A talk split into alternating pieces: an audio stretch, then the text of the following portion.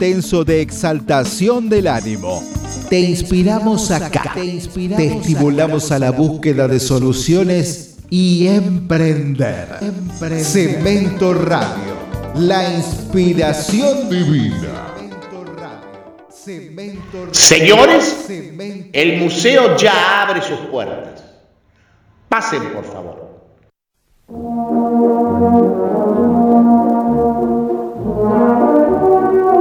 Museo Porcelanato, un museo radial donde ustedes van a poder disfrutar los mejores reportajes a artistas, curadores, coleccionistas, galeristas y todos los protagonistas del arte y la cultura. Señora, por favor, no empujen. A ver, caballero, los celulares.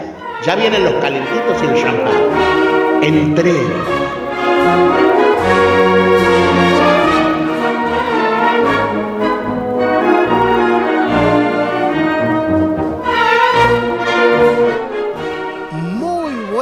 Noches. ¿Cómo les va? Empieza otra edición de Museo Porcelanato. El programa se emite todos los lunes de 19 a 21 horas en www.cementoradio.com.ar y lo conduce quien les está hablando, Jorge Porcel de Peralta. ¿Cómo les va?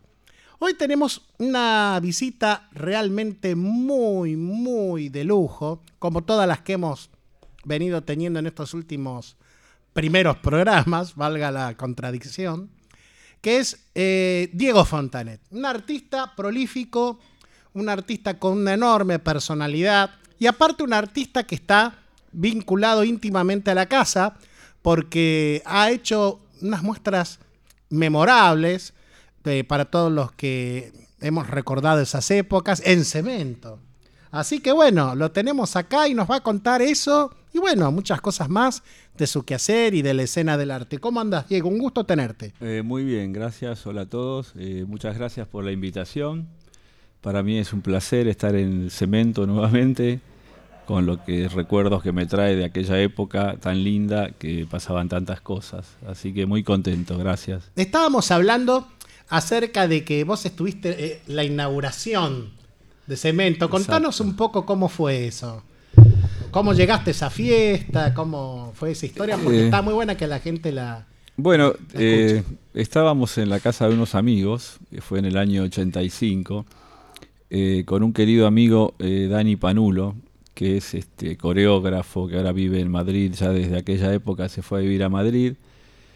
Eh, él había pertenecido a los Peinados Jolly, junto con Divina Gloria, Oh. Batato Barea, Tino Tinto y algún otro que no recuerdo ahora en este momento.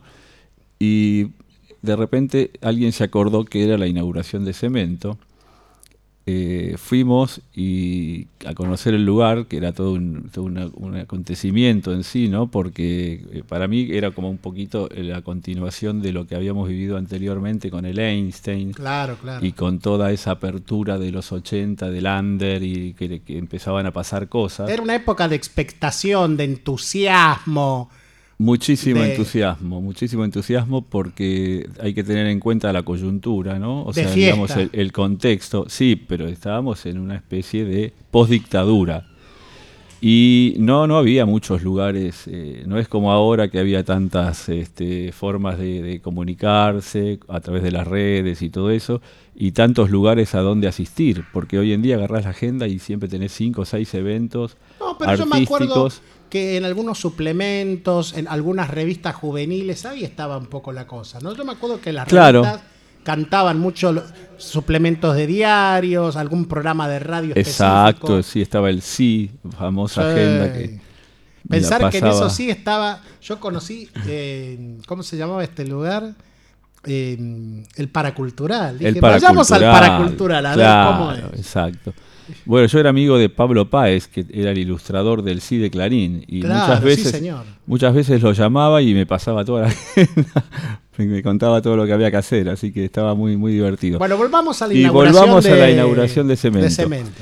Eh, bueno, fue deslumbrante porque venir de un lugar tan chiquito como el Einstein a un lugar tan gigantesco, eh, tan duro, tan frío, tan postindustrial, con esa barra enorme, realmente era sorprendente el lugar. Para la época fue sensacional. Fue sensacional. eh, y de pronto empecé a ver una performance que también fue muy in- interesante, que fue como una, una especie de apertura a todo trapo, ¿no? Porque meter unos caballos en un lugar cerrado. Se trataba de lo siguiente, era mm, una especie de performance que había hecho Katia Aleman, como una especie de alegoría sobre la democracia o sobre la patria, eh, representada por ella, en un carro tirado por dos caballos blancos, me acuerdo, eh, y ella desnuda con una bandera, fue muy imp- impresionante. Eh, bueno, el, El clima, de la época. el clima de la época, porque de eh, refundación, ¿no? Acordate que estas intervenciones artísticas dentro del marco de la fiesta, porque disco- eh, Cemento era una discoteca, eran como apariciones eh, muy breves que también se hacían en otros lugares como Palladium. Eran como pequeñas acciones performáticas que aparecían y desaparecían y continuaba la fiesta, ¿no? Continuaba el baile o continuaba lo que fuera, música del DJ, etcétera. Eso fue muy interesante porque yo lo tomé también, obviamente era una etapa de formación para mí en esa época porque era muy joven. Todo eso lo asimilaba.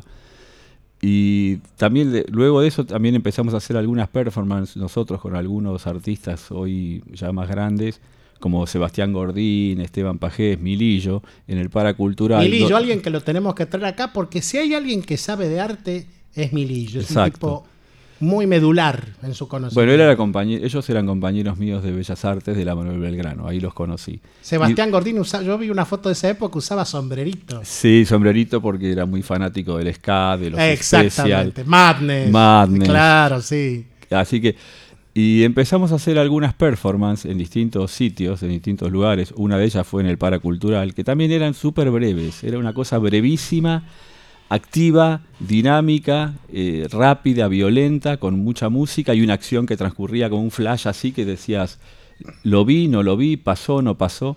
Así que eso ¿Vos era, eso era interesante. Esa gran tradición de la performance que ahora se está como tratando de reflotar, tal vez un poco forzadamente, a veces pienso, ¿no? Eh, ¿Vos pensás que estuvo inspirado en los 60, en los 70, o fue algo que nació ahí en los 80 sin ningún precedente y que fue como una ocurrencia o como un, digamos, como un boceto, decir, bueno, lo hacemos ahora? ¿O para vos hay algún precedente, y viéndolo a la No, distancia? por supuesto que hay precedentes de todo esto. Los antecedentes están donde vos acabas de decir, en los 60 Los happenings. ¿no? Los happenings, la performance, todo eso ya. O sea, nosotros en ese punto éramos un poco eh, bastante abiertos, no teníamos esa cosa sectaria de las disciplinas artísticas. Utilizábamos eh, cada técnica, cada género en función de lo, que, de, de lo que mejor representaba lo que se quería decir. Eh, por eso nosotros a- a- no solamente hacíamos pintura, o sea, hacíamos performance, hacíamos instalaciones, ya en aquella época, que no tenían el auge o, o digamos la... Aceptación la también. la aceptación o la categoría que hoy tienen, porque hoy son categorías bien definidas, inclusive en las bienales y todos los lugares, este, ese, tipo de expresiones. Para nosotros todo era válido y utilizábamos todo ese tipo de, géneros artísticos, de, técnicas y de herramientas para expresar algo. La performance lo que tenía, a diferencia de la pintura, que es algo un poco más pasivo, la performance es acción, es, llevar el arte, eso que decía este, Artaud en aquel momento, que leíamos mucho Artaud, eh, eso de- de- del, teatro de guerrillas, ¿no? El, teatro, digamos, movilizar, provocar, la, la- cosa de la provocación, eso que hacía tan bien Omar Chabán, porque Ormar eh, también pintaba, hacía teatro un poco más clásico, pero lo que yo des- destaco como, art- como gran artista, inspirador, que siempre me fu- fue una influencia enorme para mí, para mi generación, era justamente esas intervenciones ocasionales que él hacía en forma no premeditada. De pronto yo lo he visto en el CAIC, en una presentación de unos eh, videos de los años 70 que El había, lugar emblemático de Jorge Gluber. que había traído Jorge Glusberg de distintos artistas de distintas partes del mundo, Israel, Palestina, Alemania, etcétera, como un festival. de- Y Omar de repente se para en el CAI justamente y empieza a, mandar uno de sus speech clásicos totalmente improvisado que fue de ruptura total y que fue genial. E, ese tipo de cosas me, me, volvían loco a mí de lo, de lo, que hacía Omar, porque era la actitud también de, de pararse, de, de, descontextualizar, de sacralizar una cosa como muy sagrada, como era la presentación donde todos estaban calladitos, escuchando, mirando, e, e, esa cosa pasiva.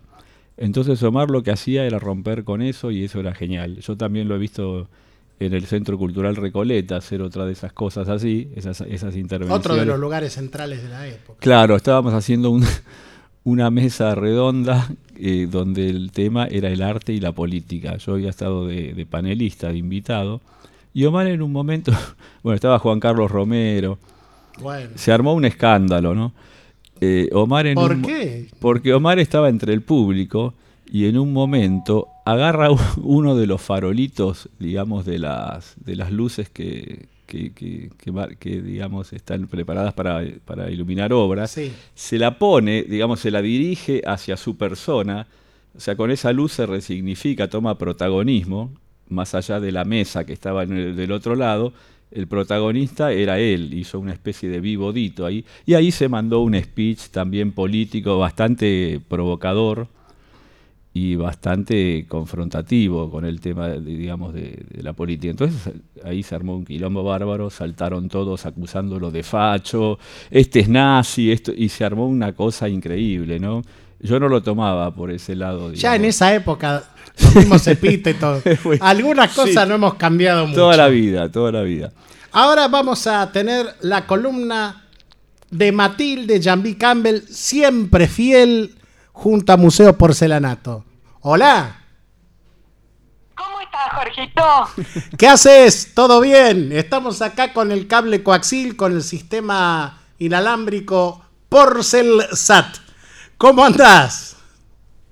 ¡Qué maravilla! Para un satélite. ¡Qué, qué bien! Che, escuchame, bueno, ¿qué tal tu viaje a París, en Europa? Bueno, no sé si fuiste a otros lugares. Contanos un poco acá. La audiencia te está escuchando Diego Fontanet, acá que está en el estudio. Hola, Diego. Hola, ¿cómo Hola, Diego, ¿cómo estás? Un placer escucharte. Igualmente, un placer.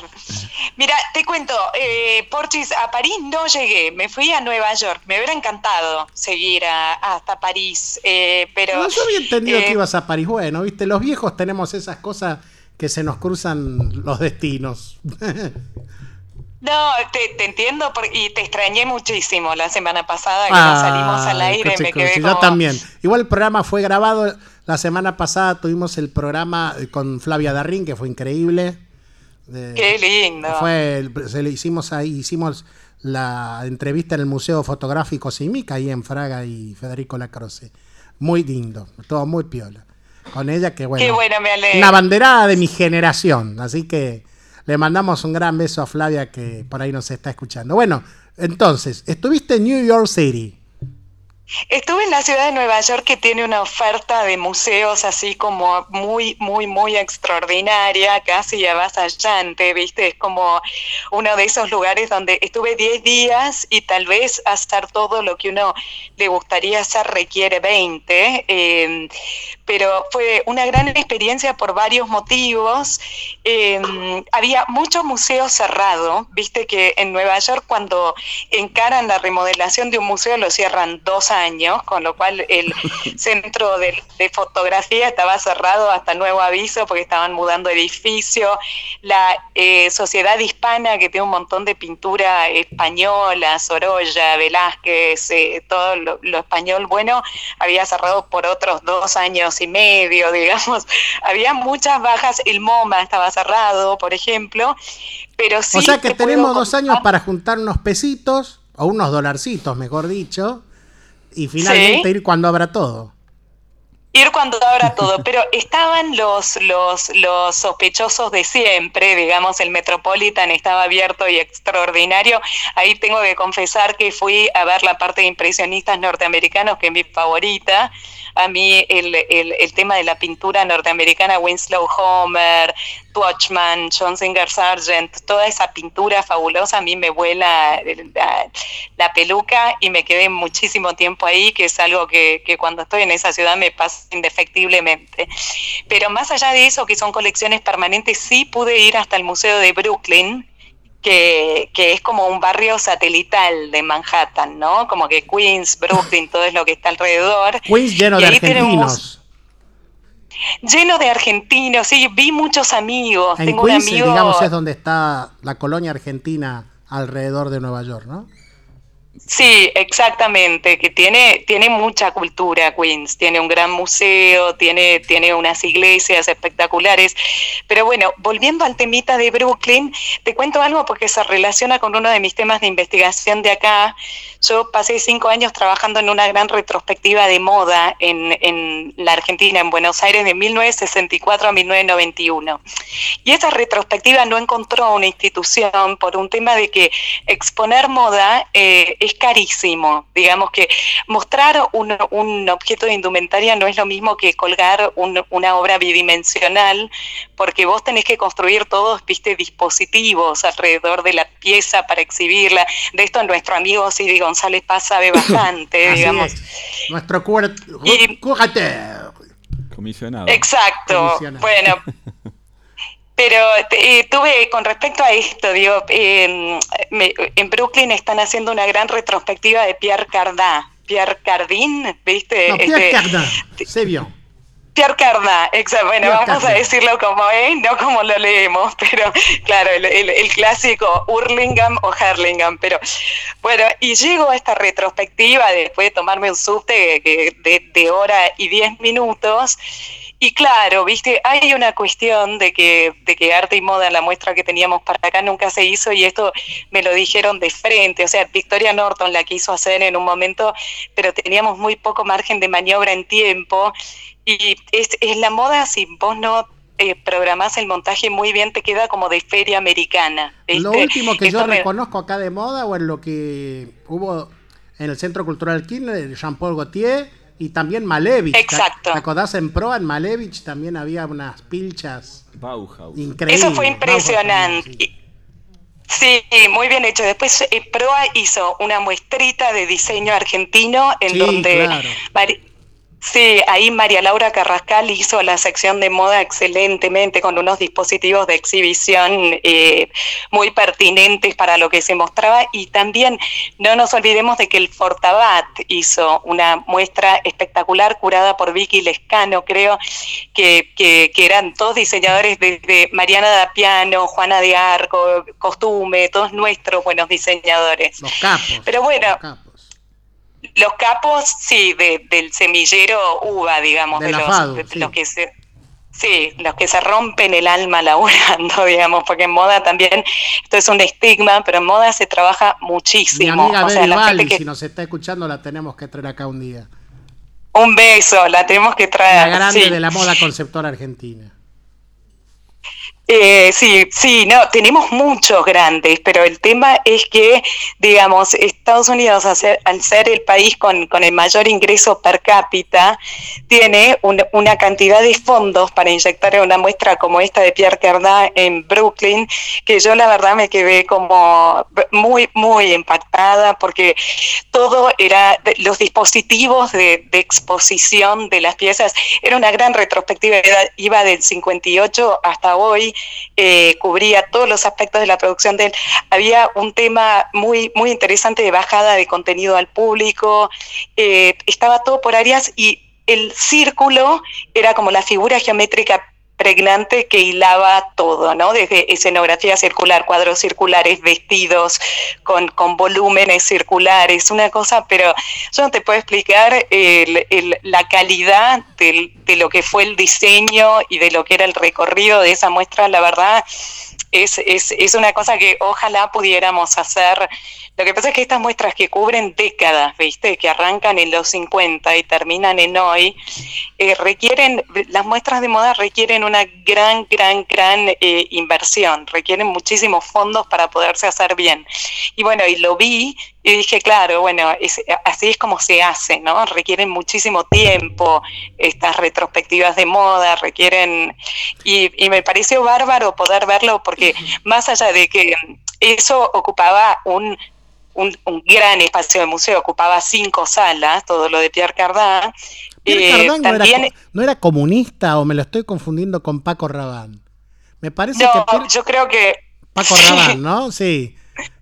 No sé, yo de, de Cardán te puedo contar que, había una, una, gran proyección de, un uno de los dos era del, Partido Comunista Francés. Posta. Eh, sí, no, yo eso no te lo podría asegurar de Cardán, pero me parecería raro porque él creía en una moda estrellato, ¿viste? Bueno, a la hora de los mangos todos nos volvemos estrellados, ¿no? No, pero fue muy comerciante, digamos, a él se lo describía como un hombre de negocios, a Cardán, digamos, la, la primera salida es con Mia Farrow de modelo, digamos, el momento en que oh. él deja de ser un modisto, un alto, porque hay una transición en un momento que acá en Argentina también se da, cuando pasamos del mundo de los modistos al mundo del diseño de indumentaria. No te olvides que acá FADU, la carrera de indumentaria, se funda en el año 1991, el año de la muerte de Batato.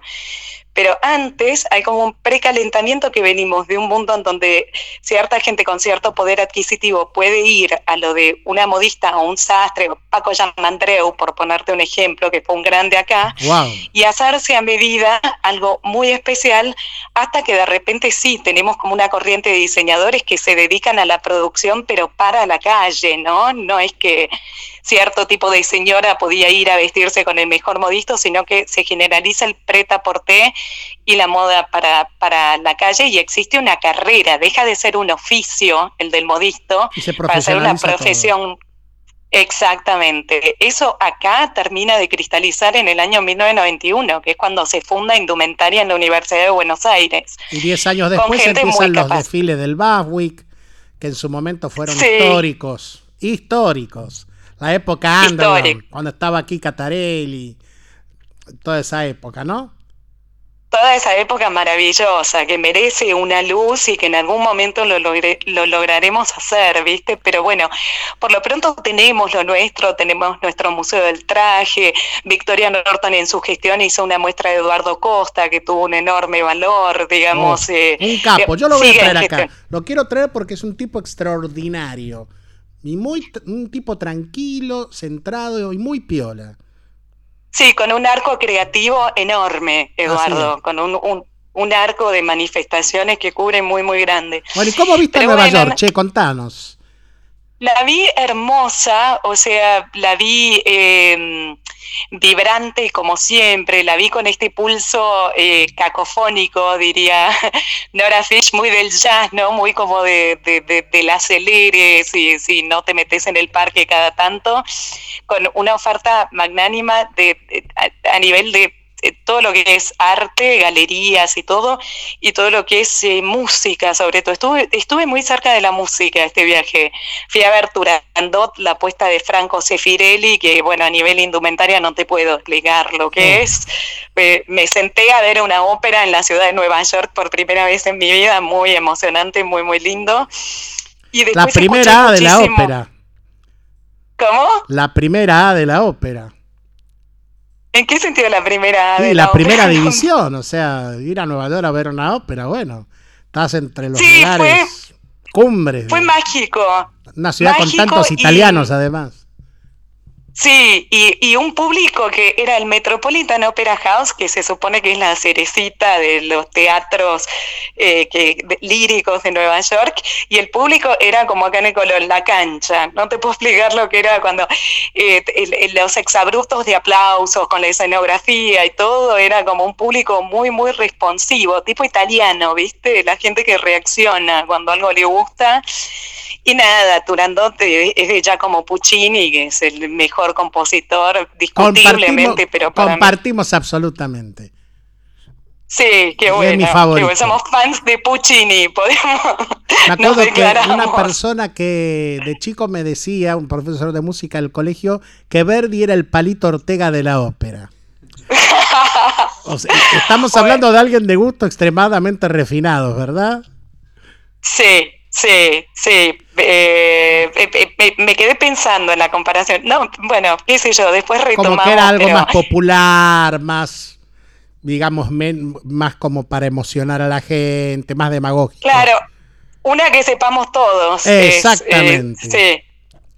Che, pero espera, no me quiero extender porque te, te quiero contar algo más de este viaje. Meta, meta, meta. Eh, bueno, en este viaje logré ir a la Pollock Krasner Foundation, que era la casa de Jackson Pollock y Lee oh. Krasner, que eran dos artistas en pareja.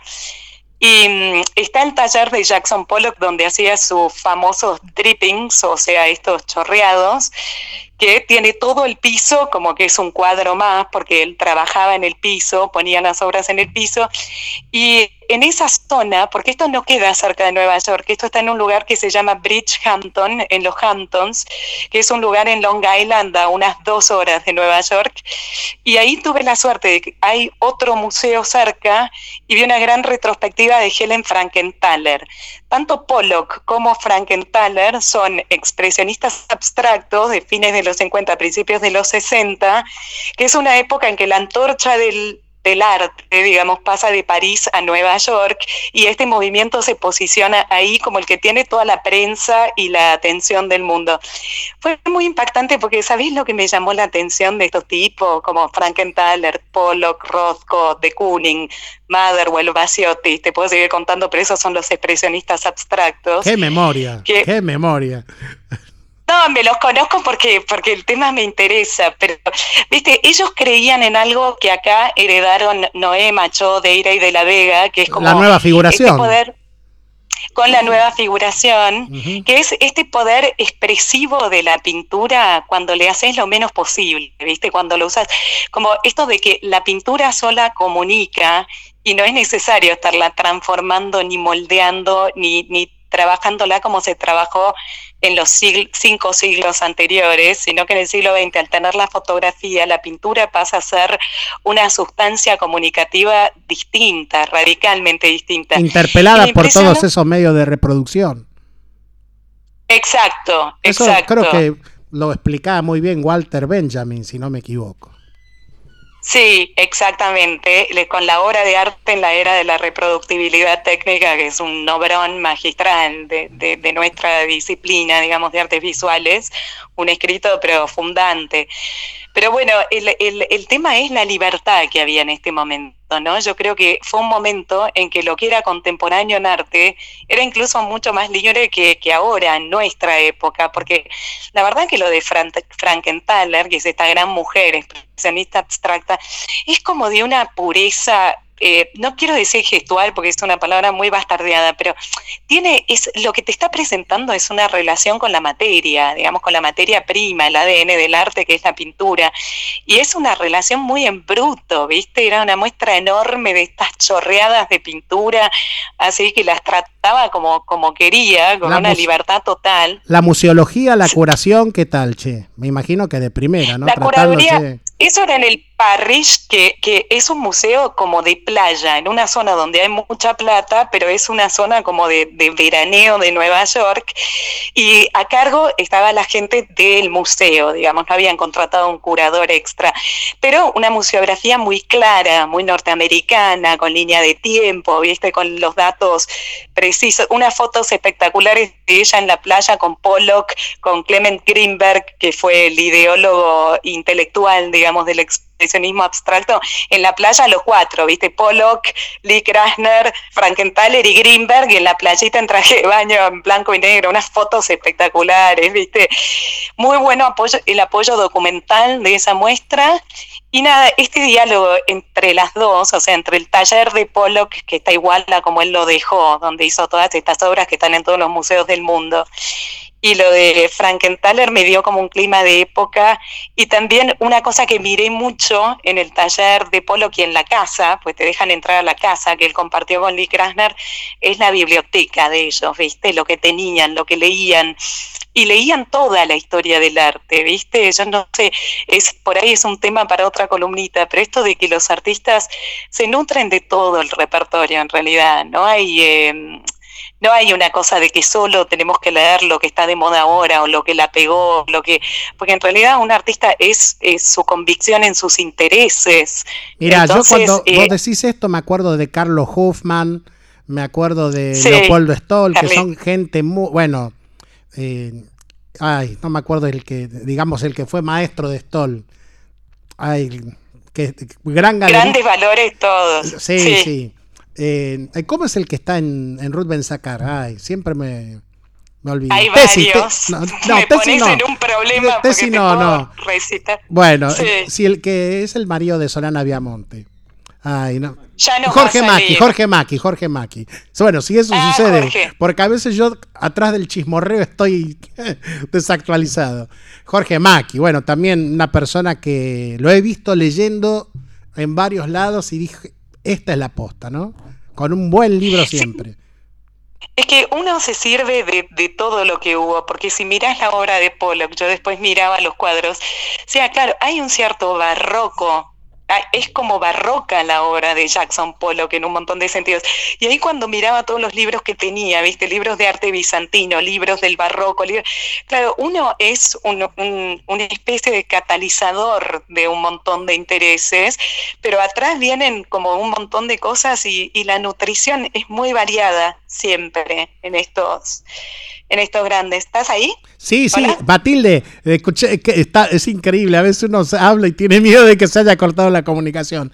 Para cerrar, decinos un libro eterno para recomendar y nos despedimos hasta la semana que viene. Un libro eterno, eh, Bianchi Badinelli, Etruria, Roma. Ese libro es eterno, es un libro de historia del arte, de los orígenes de nuestra civilización humanista, digamos, occidental y se lee como una novela. Etruria Roma es uno de los mejores libros de historia del arte que leí en mi vida, de Bianchi Badinelli, un italiano. Mira, ya deberíamos tener un sponsor de agencia de viaje y de librería, ¿no? Aprovechando esto. Matilde, te mando un beso grandote, siempre vistiendo de lujo, de cariño, de conocimiento y también de viajes. Matilde Jambi Campbell en Museo Porcelanato. Ya volvemos.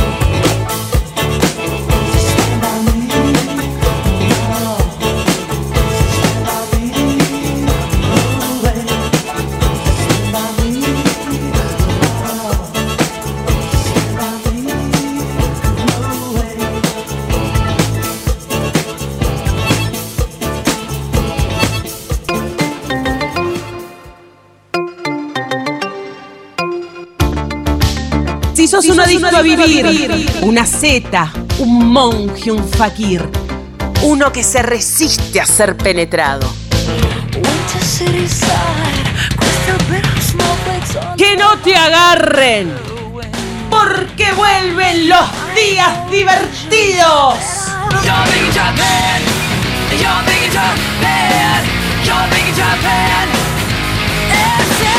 Cemento Radio.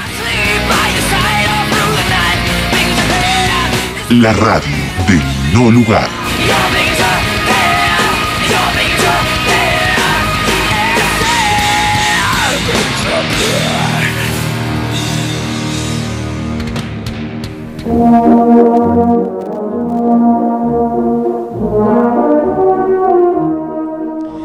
Segundo bloque de Museo Porcelanato, como todos los lunes, de 19 a 21 horas por cementoradio.com.ar.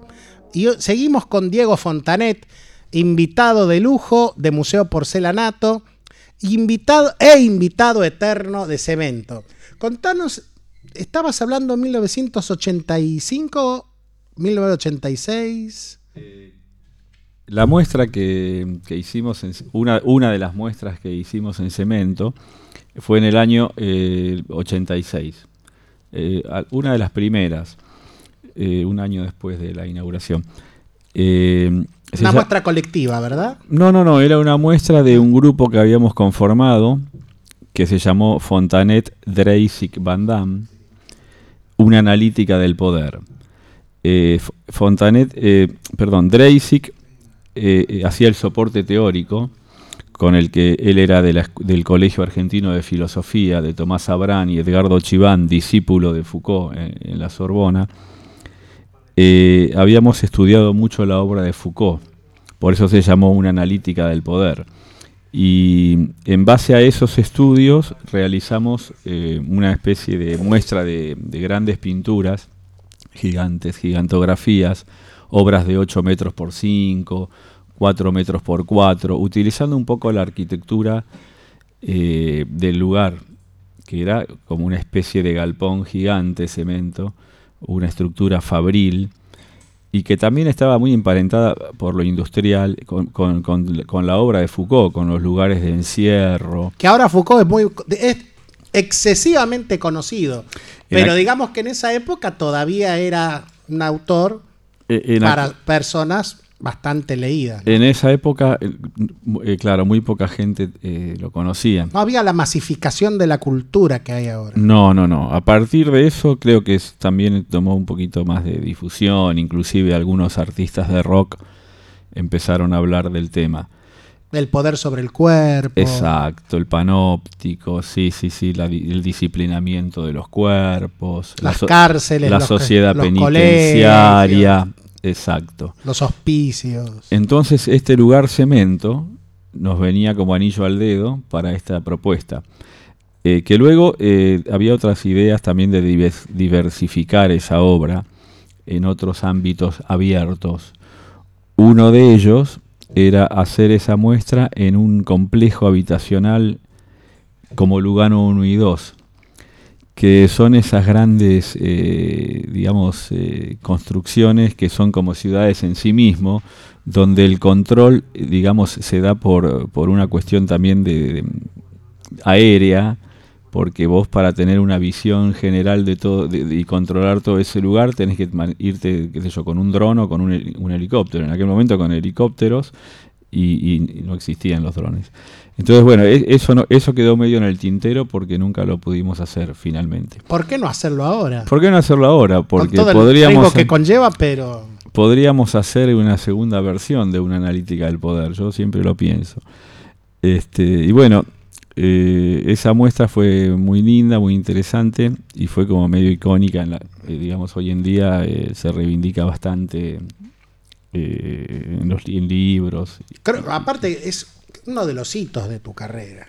Y ese fue uno de los hitos, sí. ahí justamente Sidi nos estaba mostrando el, afiche que habíamos hecho también, que era una serigrafía.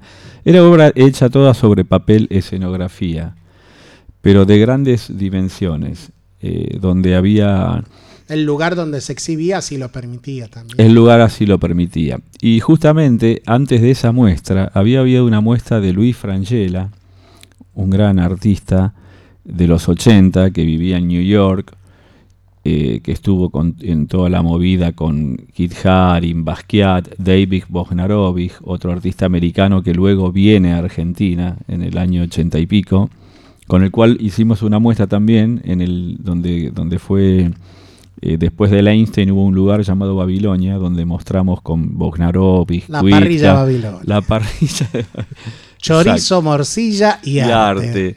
Eh, así que muy, muy, muy interesante. Y bueno, ahora en un rato voy a hacer uno de los dibujos que... En vivo, acá en, el vivo. estudio de Museo Porcelanato, Diego Fontanet. Una de las obras que estuvo en aquella muestra de cemento. Así que, bueno, imagínate, tengo muy buenos recuerdos.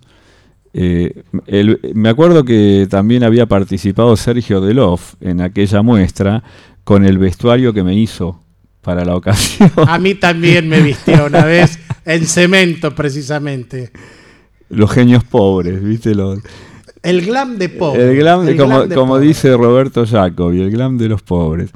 Así que fue Y que muy- ahora, bueno, va a tener su muestra, su, re- su super retrospectiva, Sergio En el. MoMA, en el MoMA, en el- en el ¿Por qué Mamba. no? ¿Por ¿Por, qué qué no? no? En un futuro. En el Mamba. En el Mamba va a haber mambo, te Y lo aseguro. eh, to- todo eso, digamos, eh, en el, eh, o sea, toda la, la- hubo una especie de reivindicación en- a partir del año 2000, 2001, 2002, Es 2003 inexorable también. de- del tema de los años 80 con la muestra en proa curada por Ana María Batistosi que se llamó Los 80 de la Gran cual amiga de la casa. de la cual muy hay un- mina, excelente curador, historiador. de la cual hay un, hay, hay un catálogo y bueno donde yo cedí algunas fotos y alguna a- algún material de, de- de aquella época después se hizo otra también en el Centro Cultural Recoleta en la Sala Cronopios que se llamó Manos en la Masa y bueno a partir de ahí sí, me acuerdo. claro yo estuve ahí. claro estuve. con Duilio Pierri Yuyo Noé etcétera era todo Pier- pi- Pierri es un- uno de los punks claro totalmente argentinos por definición. Es una buena definición. Y bueno, a partir de esa época hubo como todo un reconocimiento a aquellos trabajos y nosotros queda- eh, estábamos un poco asombrados porque no había ninguna especulación en nuestro quehacer, en, en nuestras praxis artísticas de la época. Vernos en un libro, sinceramente, era llamativo. Eso lo hablábamos mucho con José Garófalo. Nunca, no lo puedo creer. no- Qué Nosotros, tipo más educado, yo lo quiero mucho. sí, es divino. Digo, eh, jamás hicimos nada para figurar en un libro. Esto es como medio ex- extraño, ¿no? Sencillamente formás parte de la historia sin saberlo, ¿no? Es parte del, del- del paso del tiempo también, ¿no? Esa cosa que no, no se puede ni manejar, ni controlar, ni, ni detener, por supuesto. No, y aparte en Buenos Aires, que es como que en toda la Argentina el arte se hace a los ponchazos, es como que muchos que cuando no había, ahora hay curadores, pero antes no había curadores, entonces tuvieron No, no que había existir artistas curadores como Gumier Mayer, por dar un ejemplo, vos también. Bueno, justamente ahora presentó un libro eh, Jimena Ferreiro que se llama Sí. eh, Métodos y Prácticas Curatoriales de los 90. Estuvimos en la presentación en la feria Estuvimos de- en, la- en Arte Va. este en Arte año. va, en Arte va, sí señor. Exacto, que ahí nos vimos. Y sí. eh, el- Había mucha gente la querida, figura Gabriela de Francone, Sí. mucha gente querida. Alicia Herrero. Sí, señor. Marinita de Caro, Sí, que sí. también mostró eh, luego en el Casal, ese lugar que yo conducía. ¿En Eh, qué año fue que conduciste? El Casal fue en el año 91, 92 y 93. Una linda época. Una muy linda época también, donde pasaron artistas eh, consagrados y nobles. Entre los nobles, Nicola Constantino, Leandro Erlich, hicieron sus primeras muestras en Buenos Aires, eh, en el Casal de Cataluña. Claudia Fontes, Ana Gallardo, Graciela Saco. eh, muchos de los cuales luego eh, participaron de los envíos de Argentina a la Bienal de Venecia. Vos el ahora- último, eh, Claudia Fontes. Vos- Y luego Mari- habrá Mariana Tellerina, pero no estuvo en el Casales. ¿Ves Leandro Ehrlich con esta increíble obra que está haciendo en el Malva? ¿La viste? Sí, ¿Qué te- totalmente, ¿Qué te, pareció? Me pareció, me, me gusta mucho lo que hace, me, me- me- me sorprendió mucho también la obra eh, Coming Sun, esa muestra que hizo en Ruth Benzacar, realmente me mató. Sí, sí, a mí también. Fue memorable. Estuve ahí con él y y le llevé el, el viejo catálogo del Casal de Cataluña, que ya es una pieza de museo, donde él empezó. Así que fue, fue increíble, fue flashero. Para, para Orly también, se lo dejé para el archivo. Así que estuvo muy lindo y esa noche fue fantástica. Después nos fuimos a cenar a un lugar divino. Eh, así que la pasamos genial. Están los estudios Yamil Chabán entrando, así que bueno, esta, esta excitación Está- de la radio en vivo Está completo el staff. está completo. Uh, Estaba tomando, sí, claro, por supuesto. sí, gracias. Gracias. Te queda bien el gorro. ¿eh? Gracias, muy Para- buen, muy buen look. Muy buen look.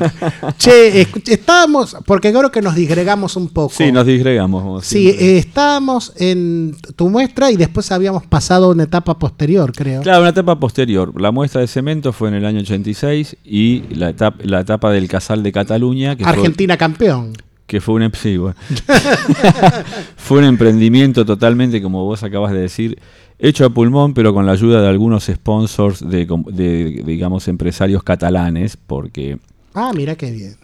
claro... Porque eh, los catalanes para que larguen un mango eh, sí, son tenés que torturarlo. Es un hallazgo eso. El Casal de Cataluña es un, un- un sitio maravilloso que queda en San Telmo que existe desde, tiene ya más de 120 años y tuvo momentos cíclicos con, su, con su cuestión ah, cultural. De grandeur. Momentos de grandeza y momentos de, de- de- de opacamiento.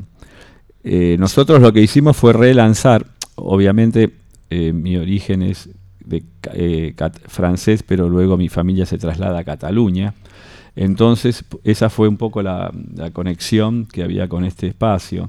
A partir de ahí hicimos una muestra, invitados como para hacer una muestra, donde nos presentó el presidente de aquel momento, Ah, y dijo una frase muy llamativa. Este es el llamado de los jóvenes a sus ancestros y no sé, una cosa así muy esotérica que fue muy graciosa, siempre, siempre me acuerdo. La época de los grandes oradores. La época de los grandes oradores. Y a partir de ahí conformamos una comisión Esta es la llamada de los ancestros. de los jóvenes que, que con sus jóvenes van vibrando el regreso del retoño Exacto. de ese hogar.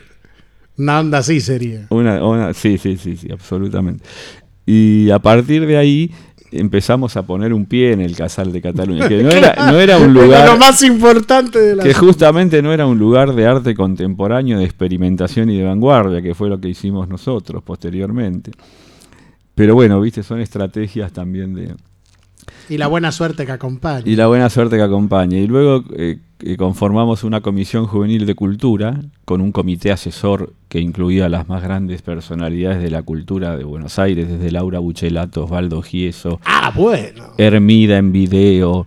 Jaime Con en teatro. Pero parece el seleccionado de la formación. Jorge Cosia, que luego fue ministro de Cultura. ¿Cómo era en esa época, Jorge? Mira, yo sinceramente no, lo- no me acuerdo de Jorge. Eh, sé que estaba en la lista, Usted tiene suerte. pero no me acuerdo cómo era. Eh, ni antes ni después, o sea, no lo traté demasiado.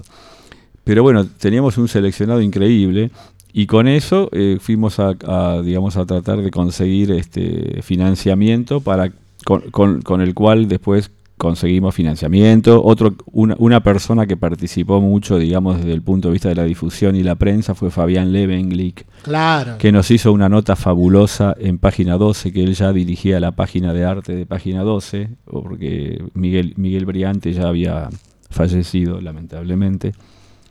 Miguel y- Briante fue el primer director del Recoleta. Claro. O el segundo. No, no, Miguel Briante viene después de Osvaldo Gieso Exacto. y no sé si... Y antes de Teresa. y. Livingston estuvo después y después creo que Miguel Briante un tiempo. Arquitecto Livingston estuvo. Estuvo, estuvo vos. Miguel Briante, eh, aunque nos salimos un poco del tema, vale la pena. Hizo una muestra muy, muy linda que se llamó La Vuelta al Centro, donde convocó a Marta Minujin y a muchísimos artistas a participar de una gran muestra colectiva. Yo, yo participé también, por suerte, tuve la, suerte, fui invitado, porque Miguel era un tipo muy querido, realmente siempre me, me dio una mano. Él había visto una muestra mía en Recoleta en el año 88 que se llamó En el medio de la noche, citando, parafraseando un poco la, la Divina Comedia. Yo tenía, Nada, ¿eh? tenía treinta y pico de años, o sea, en la mitad de mi vida. Por eso era en el, en el medio de la noche. Eh, y, del- y él sin conocerme, vos fíjate el gesto, porque es muy, muy valorable, hay que rescatarlo. Sin conocerme, vio la muestra y me dedicó media página del diario Página 12 de la parte de crítica. O sea, me hizo una crítica fantástica.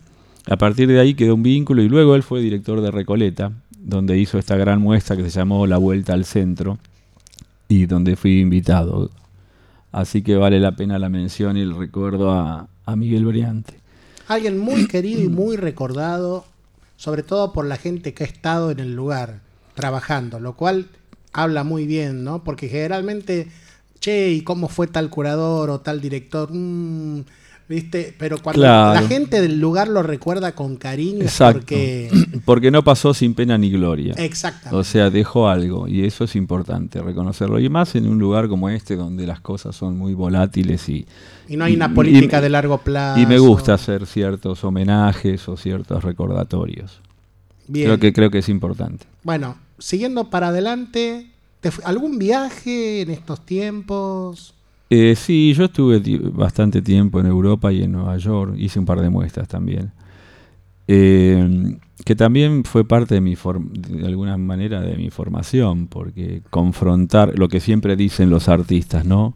Eh, argentinos o latinoamericanos, uno nace con los libros de Da Vinci, Rembrandt, etcétera.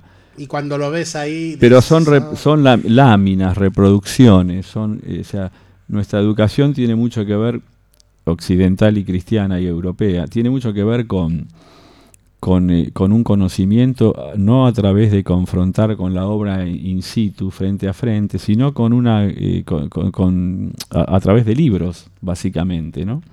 A través de libros, a través de reproducciones. Eh, y eso es muy, muy loco, realmente es muy loco, porque creo que tiene, eh, que, que ya di- predispone a un, a un tipo de formación diferente, ¿no? Yo- porque vos imagínate, no es lo mismo de levantarte e ir a, a ver una obra de Van Gogh todos los días, como quien va a la plaza acá en Buenos Aires, y, y ver un- una obra de Van Gogh en, en- en lámina durante años y años y años, lógico. hasta que tenés la posibilidad de, de, de- de verlo realmente. Por ahí a los 30 o 40 años, o 35 o 20, depende, Hay un podés hacer un viaje. Se quedó una tarde entera viendo la pietá Por supuesto. y te quedás ahí. Y- y yo, yo me acuerdo que me, me quedé en la capilla Sixtina hasta que me echaron prácticamente porque era eh, sumamente emocionante. y- Más allá del tema religioso, lo que hay ahí. no, de no, arte. más a- no, por Miguel Ángel, no, no tanto por el tema, Sí, sí, no, por pero- el arte. Sí, porque tengo amigos, a ver, judíos, mahometanos, protestantes. Ah, por supuesto, no, Y no. van y wow. No, era más que nada por la maestría, digamos. eh, Para la época, para la, acordate con la que- tecnología de la época. Acordate que Miguel Ángel eh, le ofrecen ese encargo y él era básicamente escultor. Creo que es una de las primeras, eh, digamos, se lanza como pintor, Pero los pero- escultores son los que mejores dibujan. pero se tira la pileta el tipo. Y vos ves los colores, eh, digamos, lo, lo- la, la delicadeza ¿no? que, que hoy en día eh, se ve con una línea nítida, hoy con la restauración que le han hecho, se ve con una, una línea nítida, una definición, pero totalmente delicada, fina. Es, es los increíble. italianos son los genios de la restauración. Increíble. Sí, no, la restauración la hizo una empresa japonesa. Ah, Que muchos se quejaron porque parecían obras del, del arte pop, obras de Andy Warhol. Cuando vieron el verdadero color, la verdadera luminosidad de la, de la pintura, porque estaba tapada por capas y capas de, de velas quemadas, de barnices, etcétera, Exacto. que eso hace como que se amarrone todo. Cuando volvió a tomar su verdadero color, como fue hecho originalmente, era una obra de arte pop, con colores estridentes, unos, unos naranjas, unos celestes, unos cerúleos fantásticos. Para que me parece que nos están mandando a un, estábamos a una tan- tanda. Estábamos tan- enganchados. Tan enganchados que no vimos al operador que tenía ganas de rompernos la botella de, de sidra que tiene a su lado. Vuelve en un rato Museo Porcelanato. Estás en Cemento Radio, la nostalgia del futuro.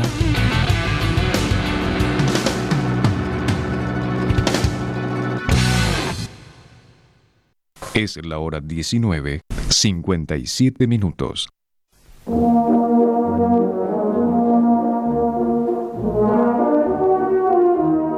Los lunes de 19 a 21, Jorge Porcel de Peralta te invita a ingresar al Museo Porcelanato, un espacio donde podrás conocer mucho más sobre el arte y la cultura. Además, entrevistas, visitas a las principales galerías de arte y mucho más. Acordate, los lunes de 19 a 21, Museo Porcelanato, solo por Cemento Radio.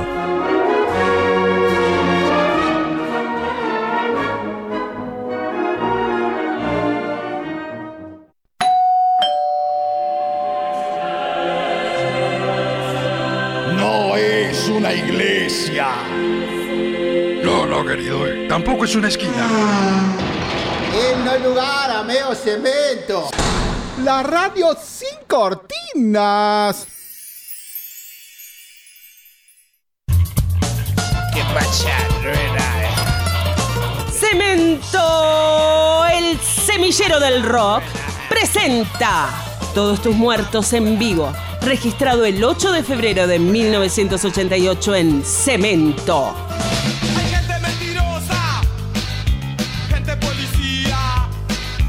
Sábado 23 horas, repite domingo 17 horas y miércoles 23 horas Argentina.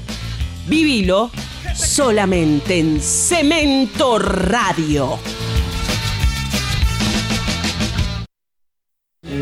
Nuestro viaje es enteramente imaginario.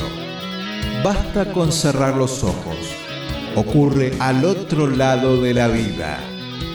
Cemento Radio, la imaginación al poder. Cemento Radio.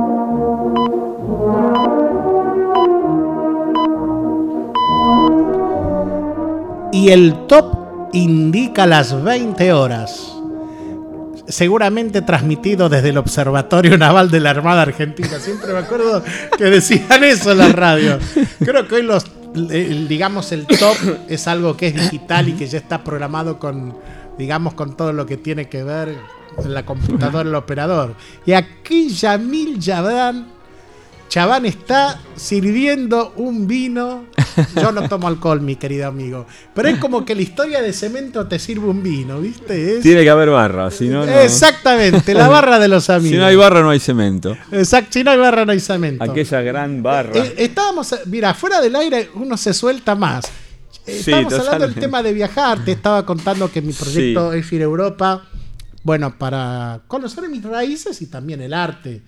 Mm. Viste, quedarme ahí delante de todos esos grandes museos que Claro. todo sí. eso que uno ve en las láminas, verlo en la Exacto. vida, conocer las playas de Barcelona, Ah, porque maravilloso. podrido de frío con humedad, ¿viste? Yo quiero Sí, sí, sí. ¿Viste? Necesitas mar. eh, mar Mediterráneo, el pescado que es rico Ah, y qué económico y la verdura comer sano. Claro, los mariscos son una especialidad en, en España, ¿no? Esas alemanas, esas suecas que seguro que Ah, están bueno. esperando la sangre latina que nos determina, ¿verdad? Y Exacto. todas esas cosas que no están relacionadas con el arte plástico, pero sí con el arte de vivir. ¿Qué- los, los viajes, ¿cómo impactaron en vos? Bueno, te puedo contar simplemente una anécdota muy, muy, muy tonta tal vez, pero bueno, eh, que ahora recuerdo. Eh, yo eh, había hecho una, una eh, versión sobre la Venus de Urbino de Tiziano, que es esa mujer recostada en una especie de yeslón desnuda. Una obra maravillosa porque por el color y bueno, ya sabemos lo que es eh, Tiziano y la había, eh, había hecho como una versión un poco eh, llevado a lo local, a lo nuestro, a, a Argentina. Y justamente de lo que estábamos hablando, el tema de las reproducciones y cómo uno absorbe determinado conocimiento visual a través de reproducciones. De la por- mediatización. De la mediatización porque no tenemos el contacto directo con la obra.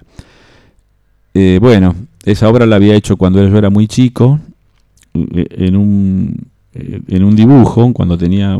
Siempre me parece que me, me llamó mucho la atención esa obra. Y una obra de Velázquez también que es La Venus frente al espejo, que es maravillosa. Son dos obras que siempre me llamaron la y atención. podemos seguir así toda la noche. No sé si por el desnudo. Eh, pero bueno, y bueno, la que había hecho esta la presenté en el Rojas, fue una obra del año 89, la presenté en el Rojas en una muestra que hicimos con Miguel Jarte, que se llamó eh, Arrojados al Vacío. Eh, una de las primeras muestras del Rojas, después Miguelito de la Jarte, Miguelito Jarte. Alguien que ha sabido hacer esa. Creó una categoría muy interesante que es como de la escultura plana. Claro, exacto. O sea, como un, punto intermedio o una Sí. transición entre lo que vendría a ser una pintura con materia, entre comillas, Claro, y la escultura propiamente dicha. ¿no? Ah, Sí, vos estás hablando de los lo que utiliza el esmalte martillado, esas, Yo pero me acuerdo que una vez. y le agrega alguna algún circulito, alguna esfera donde que contiene un bichito o algo. Exactamente. Pero también tiene grandes esculturas y además es una persona excepcional, un gran Yo tipo. me, yo me acuerdo cuando. ten- tengo que comer la falloada de él, porque él vivió en Brasil mucho tiempo. Claro, bueno, la- su familia está en Río, claro. Y sabe hacer una falloada, según me ha dicho hace unos años. Hay que concretar Qué ese rico, qué rica es la feijoada, realmente. Con frío, ¿no? Como un día como hoy, precisamente. Yo me acuerdo que yo estaba en Proyecto Venus y yo necesitaba pintar en papel, pero con una pintura que no hiciera que el papel Se ni se acartonara ni hiciera ondas por la. Claro. Entonces dije, bueno, te pago unos Venus, dale, me aceptó los Venus. Los Venus. Y probamos, tenía, eh, porque es muy importante en un artista hacer un curso de materiales Claro, para saber, yo quiero lograr esto, claro. necesito esto. Sí, es importante. Entonces él encontró la la- las, reac- las reacciones químicas, ¿no? Que usaban los clásicos cuando hacían con los pigmentos sus colores, ¿no? Exactamente, y él encontró la pintura exacta que, Sí, que- totalmente. que se logró el efecto exacto que yo quería lograr. Y esa, esa época de su obra es fantástica. sí, realmente. Increíble. Hoy en día la veo y me parece genial. Hablando de feijoada, justamente con Omar Chabán los miércoles y con Roberto Jacobi, todos los miércoles íbamos a Maluco Veleza a comer feijoada, que era, era un boliche que quedaba en la calle Sarmiento. Pero tal vez el No tenía nada que ver con tal- cemento tal el lugar. El primer boliche brasilero. Un hubo- boliche brasilero, no tenía nada Sí, que ver con, el under, ni con el punk, ni con nada, pero íbamos los miércoles a comer feijoada. Yo no sé bien por qué, pero Sí, era, ahora- era por eso. Ahora hay un lugar muy lindo que tenemos que ir. Mira, hago el chivo porque soy muy amigo de los dueños. Sí. Además, seguro cuando escuchen este programa los voy a conminar a que. eh, bote- se llama Boteco do Brasil. Queda ahí Ah, en mira. calle Honduras, entre Carranza y la que sigue, que no me acuerdo dónde era. Costa Rica. Es- no, no, no. Es más para el lado de Dorrego. Ah, Boteco Dorrego. de Brasil. Y ahí tenés. Ah, mira qué bien. Sí, tenés muy rica. Un día vamos. Bueno, Y tengo un gran amigo que se llama Willy Weird, que tiene la Ah, banda genial. Los Aero Willys. Un día lo vamos a traer acá. Tenemos que hacer un especial de Brasil. totalmente. Bueno, Viajaste a Brasil, me imagino. sí, muchas veces. Eh, San Pablo, Río. Estuve en la casa de Miguel Jarte en, el- Ah. en uno de los primeros viajes en el año 84. En Río. En Río, en Río de Janeiro, Santa, eh, fuimos ahí a Santa Teresa, que es un lugar elevado, que vas con una especie de bondiño que le dicen, que sale del puente de La Paz, que es un lugar hermoso. Pero dejando la, la gastronomía y volviendo a la anécdota que, que quedó inconclusa, esta de la Venus de Urbino de Tiziano, porque acá se mezcla todo, Sí, ¿no? que está sí, muy sí. divertido por eso. Eh, cuando yo vi esa obra, en el año 98, en, en- en el Palacio Uffizi, en Florencia, eh, me vos no lo vas a poder creer, y ni yo lo creo de mí mismo tampoco, pero me, me- según la persona que me acompañaba, me vio lágrimas en mis ojos. Así que vos imaginate el impacto, y no solo el impacto, ¿no? sino todo lo que uno va este, guardando hasta que estalla en el momento de, Del vivo. del vivo, eh, claro. ¿no? Es como pensar mucho mucho tiempo en alguien y cuando lo ves te- no podés contenerte, ¿no? Es Un episodio muy parecido. me al amor, sí. Yo, yo estaba casi llorando y varios artistas con muchos años atrás estábamos llorando de emoción. Había una emoción cuando fue la muestra de, Vale- de Malevich en Proa. Claro, sí, fue hace poco, muy buena. sí. Dos años, tres años. Sí, sí, sí. Fue, Claro. fue uno de los grandes Bueno. eventos culturales que hubo en Buenos Aires. Sí, me acuerdo, sí, fue. Ahora tenemos a Julio Leparc, Mm, viste, de- decir los grandes. estuve, estuve, sí, en el, en el. CCK. Muy bueno, también. Mucha gente, además, fue una cosa muy, muy, muy linda porque mucho interés por la obra de Le Parc. Ya es una, una persona, un artista totalmente popular, eh, podríamos decir, lo cual es bueno, ¿no?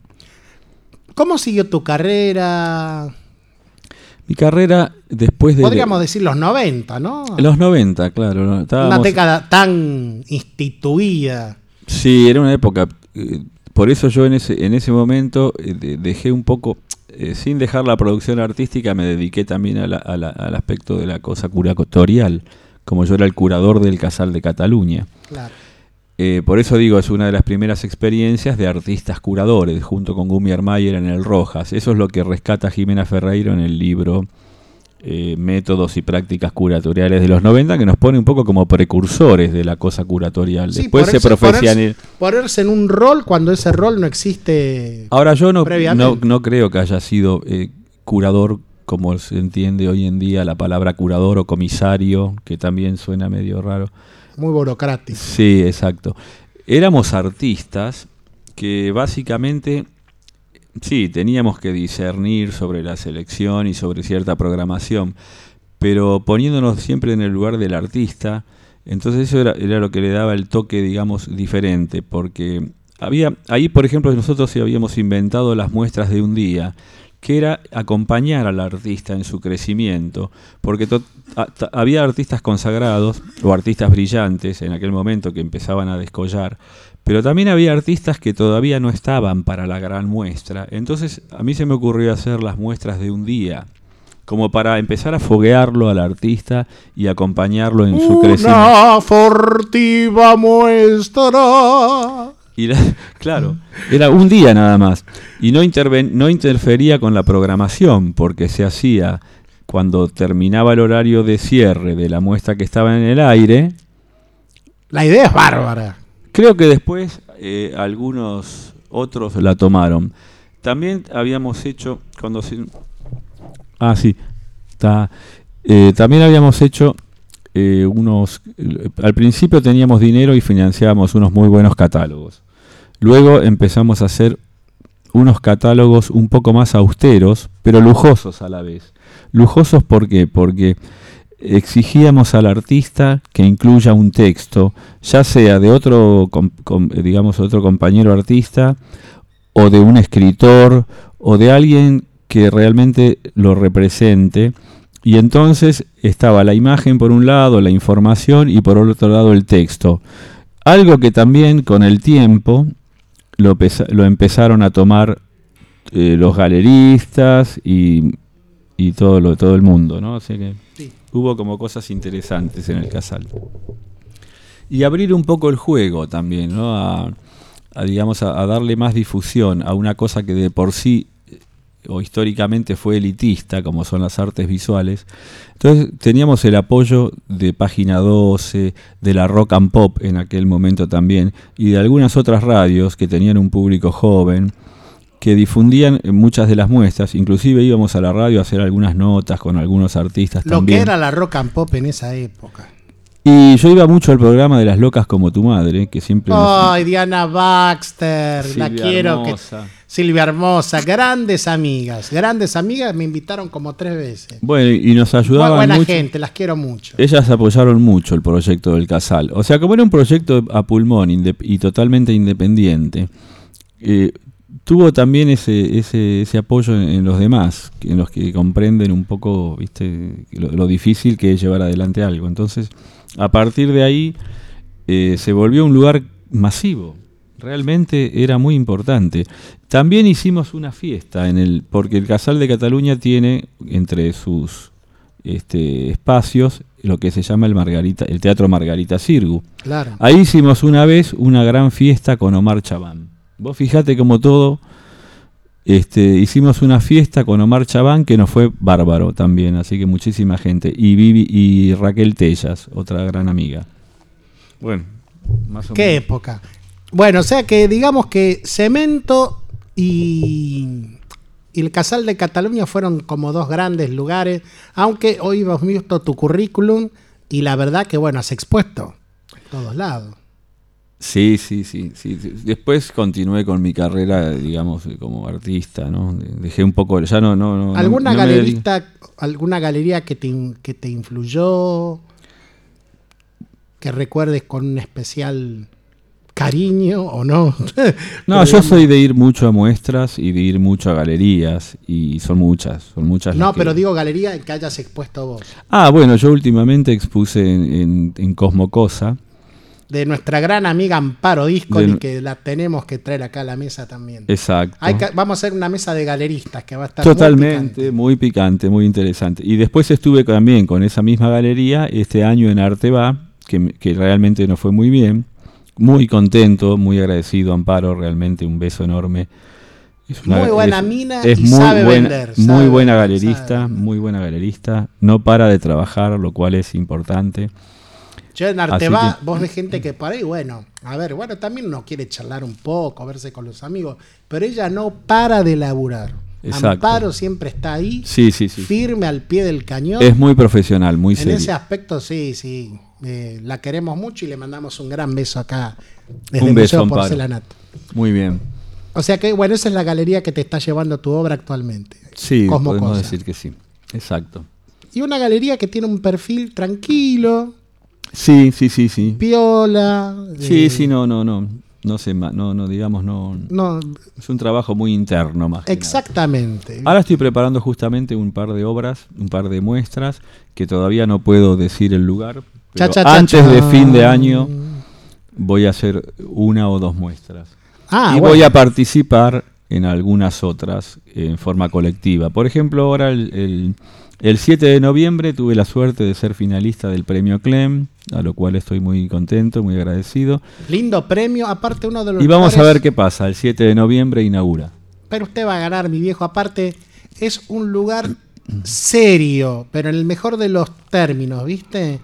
Sí, vos sabés que yo nunca expuse en la Galería Clem todavía. No, es Así un que lugar ser- que siempre me da placer ir. Sí, sí, es muy lindo. Aparte de la colección que tiene Federico Clem es Está maravilloso. Job Salorio, mi gran amiga Guadalupe Chirrotarrab, que es un amor, un encanto. la Le mandamos un beso a todas. Otro beso a él y todo el equipo de ahí, que gente realmente exquisita en el trato. Sí. Que es Ah. algo que la memoria de Federico Clem, a quien yo tuve el honor de conocer y trabajar con él en La Dama Regresa, la película Con de el, con Polaco. el gran Charlie Espartaco también. Exactamente. este, Que, que ya no. no Grandes personajes. Grandes personajes. Grandes personajes. Charlie Espartaco fue el teórico que organizó la muestra de nuestra del grupo Nexus, que era un grupo que conformábamos con Yo me José, acuerdo del José Garófalo. Nexus. Sí, claro, sí. em, Fue muy conocido en su momento. hicimos muestras en el Museo de Castañino de Mar del Plata, en, en, en Gieso. No, Castañón es de Rosario. No, hay otro en Mar del Plata. Ah, vos. Sí, sí. Y Charlie era el, digamos, el, el- la parte teórica de este grupo, así que fue genial. Sí, y yo lo, la verdad que sí, lo, lo extraño a Charlie porque era un muy buena persona, muy buen tipo. La tenemos acá Dalila Pusovio, que Dalila puso. la semana pasada... Un amor, un amor. Un amor y uno de nuestros grandes personajes históricos Totalmente. de la moda, del arte, de la movida, del ditela. Y bueno, vayan a ver Pan, Amor y Farta- Pan, Amor y Fantasía, curado por Raúl Flores en Rolf Art. Realmente Ah, imperdible. A los que les gusta la día. moda o ver el arte desde, digamos, las disciplinas solidarias y adyacentes al arte, como es la moda, el cine, la publicidad. Es lo que hablábamos antes, ¿no? Sí, de esa cosa de que ese, ese, esa, ese espíritu de época donde uno no se queda en una, en una disciplina o en un solo lenguaje del arte para expresarse, sino que eh, era muy común en aquel momento, digamos, y también en los 80, de, de- de tomar todo lo que estuviera al alcance para expresar una idea. Lo contemporáneo trata de no quedarse en la cultura del arte visual, digamos, en, en la cosa interna del arte visual y salir a buscar otras cosas que forman parte de la realidad. Exacto, porque es muy aburrida esa discusión tan efímera, tan, digamos, vacía de, La de- pintura muerta. contra el mundo, ¿viste? O El sea, desnudo, sí, sí, sí. los bodegones. O de reivindicar la pintura por sobre las otras este, disciplinas de, de las artes Igual de- a, visuales. la, a la- a la pintura le tengo respeto por dos razones. Una que es histórica, antropológica, que es, digamos... Por supuesto, pero no es el- invalida. es el, es el primer registro humano por supuesto. hasta histórico. Y Pero, segundo, pero que no, lo único no que me dio de morfar como artista. No, seguro. Porque hice instalaciones, fotografías, Sí. pero eso el objeto- a mí no me dio de morfar. La pintura, sí. El objeto Es un todavía- tema ese. Sí, sí, pero uno creo que, ya te digo, yo pinto también, por supuesto, digamos. que- Porque uno le pone a las fotografías y la instalación el mismo amor y la misma Claro, claro. pero no hay un mercado, todavía es un tema a debatir, ¿eh? Pasó Sí, Ramona obvio, y ya era un tema de discusión y todavía es un tema. hasta Sí, pero no, hablo tanto del mercado, sino hablo de la validez, digamos, de todas las expresiones artísticas, de las cuales se sirve un artista. Eh, no hay una por sobre las otras. Todas tienen que convivir y todas son válidas. Eso sería la, la idea. Así, y bueno, ¿y qué opinas? ¿Cómo pensás que ha ido evolucionando? Porque uno, eh, escuchamos más o menos cómo estás describiendo tu carrera y es como si fuera un arco. Y a partir de que has navegado en ese arco, porque creo que un artista navega, ¿no? Eh, Sí. ¿Cómo has visto ese arco eh, en paralelo, digamos, la historia del arte que vos viviste y que vos hiciste, ¿no? O sea, ¿cómo ves que ha evolucionado el arte argentino contemporáneo y cómo pensás que estamos, dónde pensás que estamos ahora parados? Eh, pienso que el arte argentino, eh, o, sea, ahora ha evo- ha evolucionado en, cuanto a, a, difusión, a, mer- a mercado inclusive. Eh, a cantidad de artistas. Y siempre hay artistas talentosos en el, en el arte local, estoy hablando. Siempre hay artistas talentosos en todos los periodos históricos y en todas las épocas. Obviamente que cada época tiene su, su forma de ser analizada, Su impronta. su impronta, su contexto, su situación sociopolítica, cultural, económica, etcétera. En el marco de todo eso que nunca hay que perder de vista. Pero el talento siempre existió. Ahora hay muchos artistas, han proliferado en grandes, o sea, han proliferado espacios, han proliferado artistas, han proliferado residencias, premios, etcétera, posibilidades. Por eso volvemos un poco al origen de la charla, donde en la época de Einstein yo te contaba, Es todo menos no artesanal. había nada, no había Claro. nada, estaba, eh, había muy pocos lugares para un artista, eh, para exponer poquísimos, y lugares donde se difundiera la cultura eh, también muy pocos, el Instituto Goethe, la Biblioteca Jaén, eh, el Einstein, etcétera, La Alianza Francesa. la Alianza también. Francesa, el Hebraica, etcétera. Hoy en día hay una gran... Hebraica pro- que yo no puedo creer que ya no exista más. Sí, yo tampoco. Yo no lo puedo creer. No lo puedo creer. La biblioteca de Hebraica lo que era. No, era un lugar fundamental. O sea, existe el auditorio, creo, que todavía se hacen organizaciones. tocan, por ejemplo, sé que está tocando la Orquesta Sinfónica de Radio Nacional. Ah, qué bien. Sí, me pero a- igual hace muchísimo que no Ahí voy. lo conocí a Norman Erlich, que actuó con mi viejo. Claro, Y había, fue un espectáculo inolvidable porque era música klezmer con los chistes de Erlich. Entonces me acuerdo que estaba tan muerto de la risa que finalmente lo fui a buscar al camarín y nos abrazamos y hicimos unos quilombos terribles que siguieron pasados después de la obra. O sea, se extraña un poco eso, ese espíritu de diversión. No, es- y sin embargo, el Que- otro día- justamente el que otro no día- por eso deja de, ser- de tener su rigor, porque hasta la diversión Seguro. tiene su propio rigor. Seguro.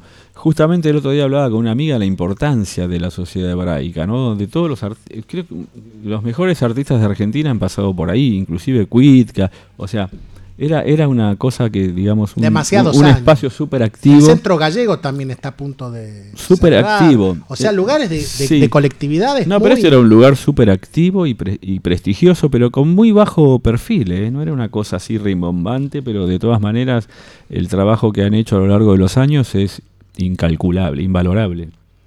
Sí, Sí sí, sí. realmente un lugar que sería piola que, bueno, Que sí, que siga, que continúe. Por supuesto manera. que sí, por supuesto, por supuesto que sí.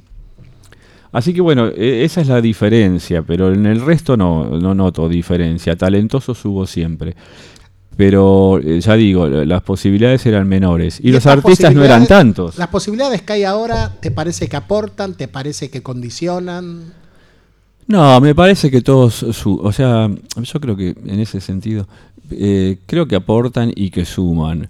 También siempre uno es el que tiene que buscar la, la, la, digamos, la, la forma de, de- actuar en determinado contexto, porque uno antes de, ejercer ninguna ac- actividad o acción puede dejar de lado, eh, eh, eh, digamos, situarse en el contexto que lo rodea. Creo que a partir de eso también se produce, ¿no?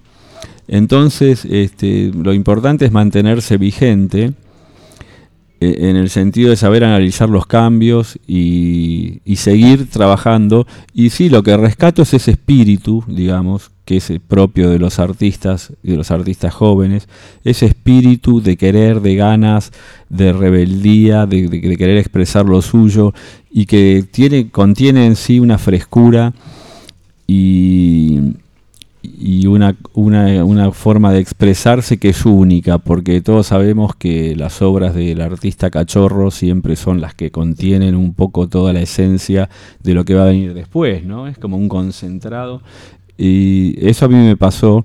Yo lo que no quiero es perder ese espíritu, ¿no? De, de, de- de- de- de se- seguir trabajando con esas ganas. Por eso ahora voy a hacer unas muestras así, también volver un poco al circuito underground que siempre me gusta, me interesa, porque digamos que en ese punto podés trabajar con determinada libertad que digamos otro- otros, otros marcos no te ofrecen. Así que ahora este año no te dije todavía dónde voy a hacer las muestras, ni lo puedo decir todavía, pero... Chan, chan, chan. Pero sí, es vol- volver un poquito también, o sea, intercalar... Incertidumbre, suspenso, Claro, es in- intriga. intercalar un poquito eh, varios circuitos y sin perder ese espíritu fresco de- de- de- de acción. Sí, aparte hoy en día la juventud se ha prolongado, se ha prolongado la vida gracias a la medicina, Sí, se ha prolongado también la juventud. Antes a los 30, 40 años, yo he visto fotos, no sé, de Deira, bueno, yo ya soy un tipo de 50 años. ¿viste? y yo de 48. Pero a, a la que, pero la que estaba viendo que yo veía fotos de de Deira, toda esa gente ya a los 30 años ya tenían corbata, eran señores. Eh, eh, ya eran gente grande, Polecelo. No, pero eran el- eran el cancheros, espíritu- pero tenían el traje. Antes Sí, un artista sí. tenía que estar de jetra en la propia muestra. Ahora, bueno, ya se ha relajado mucho. Artista- Roberto Jacobi es un canchero. Roberto Jacobi es un- uno, uno de los ¿Qué sé artistas más jóvenes que conozco. Exactamente. Sin duda. Se ha prolongado también los permisos sociales. Sí, de eso se trata. ¿No? El otro día la vi a de- Diana Eisenberg también, También. el cierre de Flavia Darrín Ah, en el sí, Mamba. Sí, sí, y también la Daisy es, sí. y es increíble. Aparte, una persona que siempre tiene una mirada. Bueno, justamente estás hablando de gente que tuvo ac- activa participación en los 80, ¿no? No es casual. y si es linda ahora lo que debe haber sido Daisy en los años, en aquellos años, ¿no? Seguramente, no me quiero meter mucho en ese terreno. Mamita. Yo creo que la conocí porque eh, somos co- contemporáneos, pero ¿sabés que no me acuerdo de ella? E- Ella después se fue a Israel en un tiempo. en una Sí, época, sí, ella hizo. A allá. Sé que fue a estudiar a una universidad, pero no sé en qué periodo. Pero sé que coincidimos en muchas muestras y, y demás.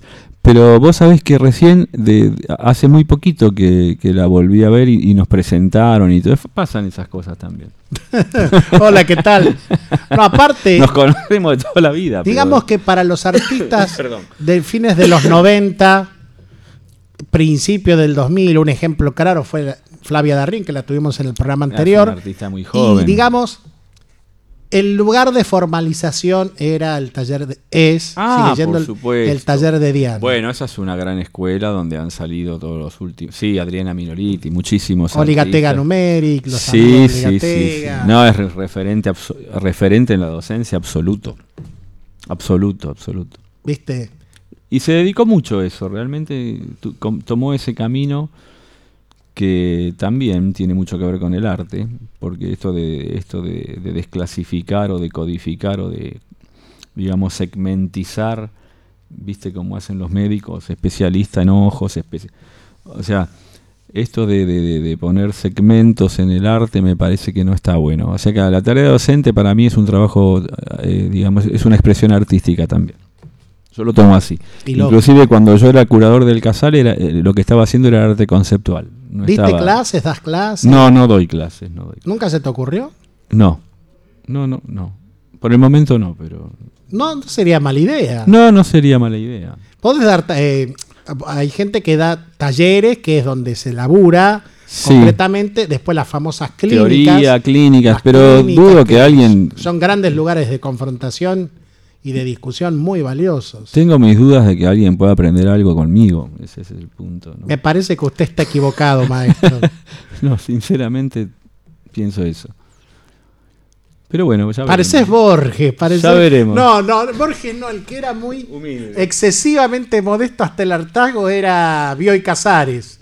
No, pero yo... Y yo me acuerdo vez estuve, como viene de Vascos, entonces yo lo conocí en la Federación Argentina de Estudios Vascos. Y yo una vez le dije, ¿por qué usted se da tanto con un hacha? Porque es lo que siento. ¿Qué querés que le haga, gordo? Así me lo dijo. No, yo también. O sea, soy, estoy, soy sincero.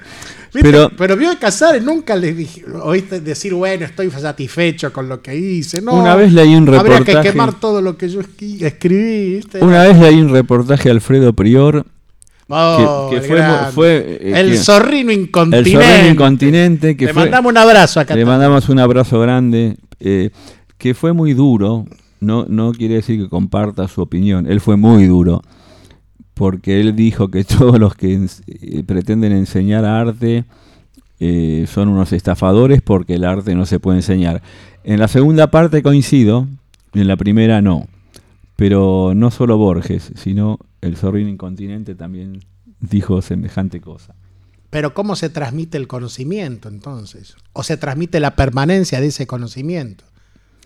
No, eso yo pienso que hay que, eh, es como hablábamos antes, ¿no? Uno puede estudiar en tal o cual universidad, pero si no tiene la vocación y la intención de la curiosidad, de buscar eh, en distintos lugares, in- y, digamos, la cosa de la investigación, no te la da la escuela, no te la da la universidad. Eh, yo me acuerdo cuando iba a la Escuela Nacional de Bellas Artes, la Manuel Belgrano, eh, no veíamos surrealismo, estábamos en el año... ¿Qué? ¿Lo qué? Lle- Llegaba la- la- el programa. que- Acá de vuelta el top directamente el programa llegaba hasta desde la 1800. estación naval de la Armada Argentina. Mira, me lo acabo de olvidar ahora. Te acordás que se transmitía Sí. desde, no sé, desde la base Marambio, una cosa así. Dice, dice Comodoro Marambio. Al- algo así era, ¿no? Ah, Lo dije recién. Y los pingüinos ahí siempre. Exactamente. Hacemos una pausita. Un Sí. tema- vamos a meter una- un, un tema que te guste. A mí, eh, Bodies de Sex Pistols. ¿Tenés? Ahí, ahí, espera que ahí estamos re- relocalizando el satélite. ¿Viste? Para. Ahí lo manda. Genial. Ah, o sea que sos un punk. de- Genial. Pero, pero de el la- operador es un genio. Pero digamos, sos, eso nadie lo duda. Sos un punk ortodoxo. Así Sí, que acá clásico. Pistols y el tema es. Clásico. Bodies. Vamos.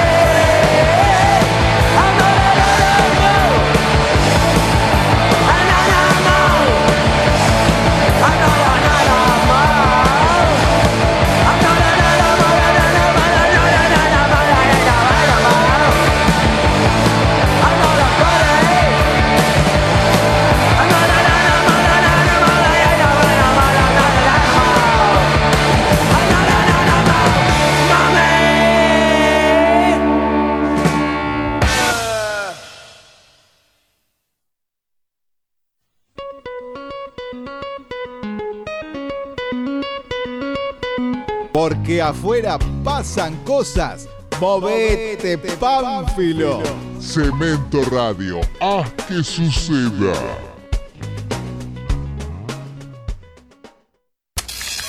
No somos máquinas, no somos robots.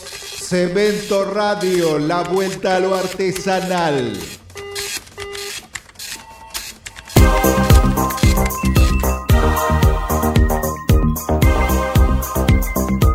Sos un adicto a vivir, una zeta, un monje, un fakir, uno que se resiste a ser penetrado. Que no te agarren, porque vuelven los días divertidos.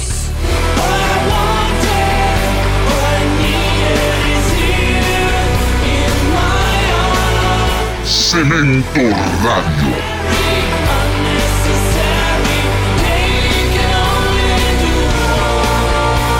La radio del no lugar.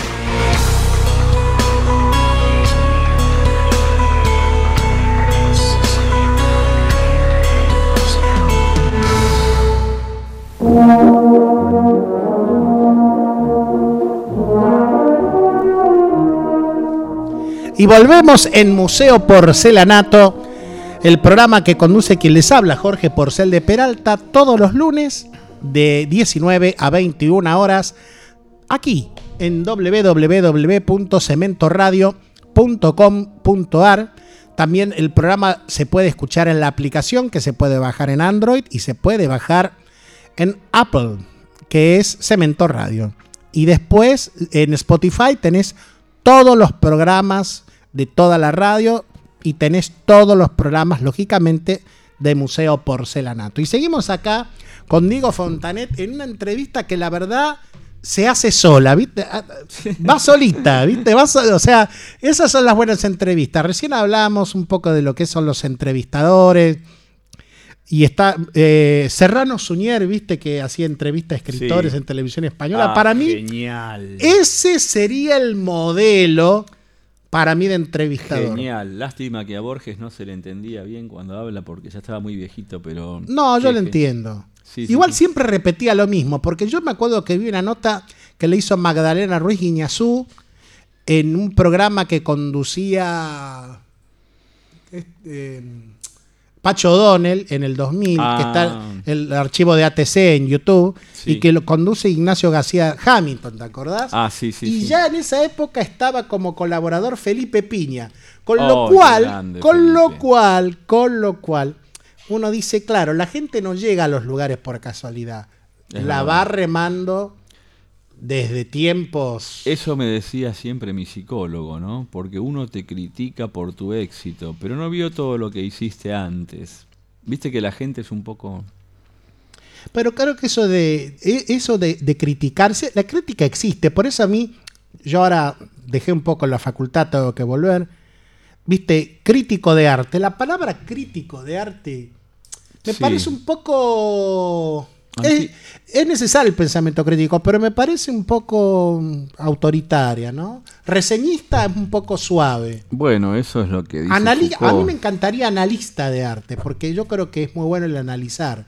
Teórico es muy pretencioso, ¿viste? Como que sos un teórico, O bueno. compartidor de arte, tal vez, porque siempre, bueno, eso... volvi- Animador. vol- animador. Volviendo a Foucault, el tema de la academia de- y de la universidad, él cuestionaba mucho esa relación eh, profesor-alumno, ¿no?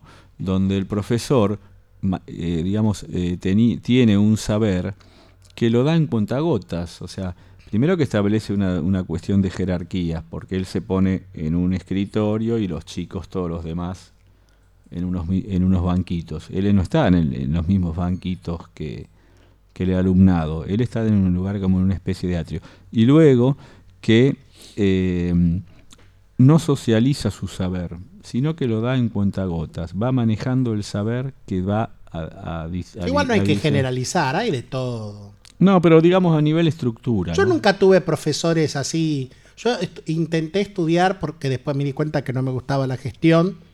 Y gestión de arte en la Universidad de 3 de Febrero que tiene unos geniales docentes que es épico como se vuelcan. Y después también acá en el Luna, donde estoy estudiando En ahora. el UNA, claro. Eh, o mejor dicho que tengo que volver a estudiar y si esa es la dura realidad acá no se miente como había un tango que decía en esta casa no se miente bueno eh, entonces creo que ahora los profesores son bastante piola Sí, sí.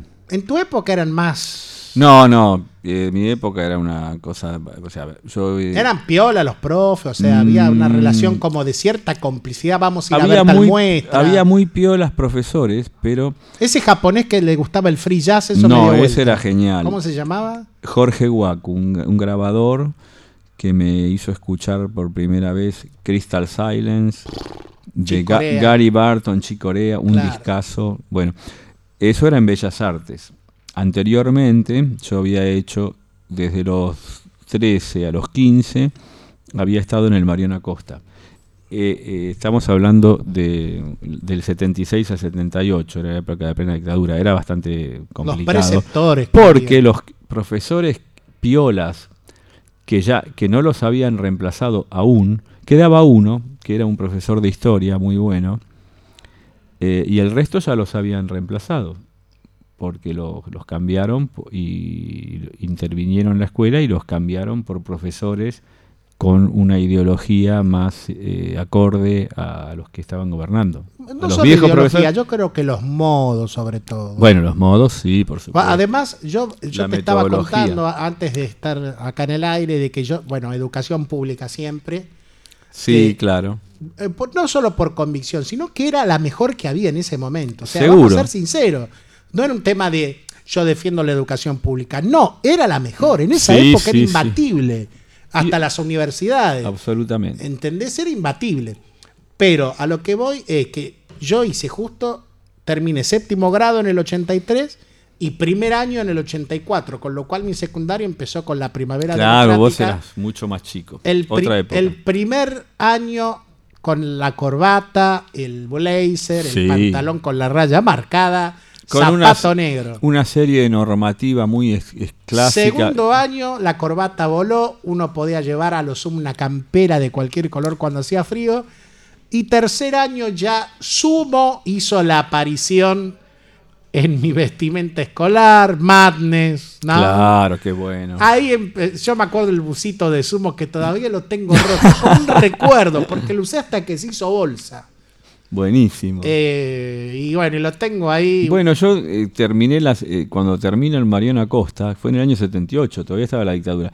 Pero cuando entro en Bellas Artes, todavía estaba la dictadura, pero para mí eso fue la gloria. Era un micro, un microclima total, podías ir como querías, era diferente. Esos cuatro años fueron de los más felices había de mi vida. todavía algunos oasis, habían oasis. En Bellas Artes, había- en la Belgrano había un oasis. Y para mí fue maravilloso. Y creo que también la cultura oficial de la época miraba bien a los artistas plásticos. O sea, era como que había una relación de la burgue- alta burguesía con el arte y tal vez eso permitió que hubiera un oasis, ¿no? Yo la pasé genial esos cuatro años y todavía estábamos en dictadura. Yo en el pero 78 estaba en tercer grado. Fue una liberación absoluta. Y me acuerdo cuando ganó eh, Argentina, que le ganó a la Unión Soviética en el Mundial Juvenil Ah, de Japón, el despelote que hicimos en el colegio, eso se llama obra de arte. Eso fue en el año Por- 79. 79, porque yo me acuerdo que era, bueno, ese único año lo hice en un colegio religioso, el Don Bosco, Mm. pero hicimos un despelote, se desmadró todo y se desmadró el portero y llegó Claro. un momento que los maestros dijeron, más sí, loco, o sea, era, era un momento especial de la Argentina, estábamos bastante, Sí. co- fue como una droga el fútbol en ese momento, Sí, ¿no? sí, sí. sí, Eh. Esos, pro- esos procesos sociales, ¿cómo pensás que los artistas pueden tomarlo como una obra, como una materia a esculpir, a dibujar? Quiero decir, ¿no? Y pienso que son fundamentales saber caracterizar un periodo y expresar. Bueno, en realidad no hace falta mucha ciencia porque es- es en esos momentos cuando surge eh, automáticamente toda una vanguardia, ¿no? Porque, digamos, hay un status quo que se impone sobre una mayoría, pero siempre hay una minoría que es una vanguardia, que e- en ese punto están los arti algunos, algunos artistas, porque ya en- cuando trabajábamos con- con el tema de los derechos humanos y hacíamos ese arte callejero que yo hice mucho tiempo. Cuitca abordó mucho ese tema, ¿no? Sí, pero Estuvo muy comprometido. nosotros, eh, sí, sí, Cuitca sí, también, eh, porque me acuerdo esa performance que hizo en el CCK, en el Centro Cultural Recoleta. Pero lo que hacíamos nosotros era trabajar en las calles, en espacios alternativos que nos brindaban algunas marchas, por ejemplo, de los derechos humanos. Eh, esto tiene que ver con el- lo que fue el siluetazo en el año 83, que fue una experiencia de arte, pero que estaba totalmente offside, de, de- offsider del, de- del- del sistema del arte, que luego se reivindica como gran arte y está en los museos en Houston, y etcétera. Que no sé si te acordás vos lo Sí. que fue el siluetazo. Esa fue Que una todavía obra. era fresco, porque después ya se convirtió ya como en algo remanido. Sí, pero fue una obra de arte colectiva donde se distribuyó masivamente y, en- y digamos, eh, abiertamente. No tenías que ir a un museo ni. eh, Me acuerdo era- del Partenón era- de los libros, ¿te acordás? También, también, Era otra forma. Claro, De Marta Marta, Minujín, Minujín sí. también trabajaba. ¿Minujín mucho. o Minujín? Yo le digo Minujín, pero Aunque- creo que es Minujín, no sé. Sí.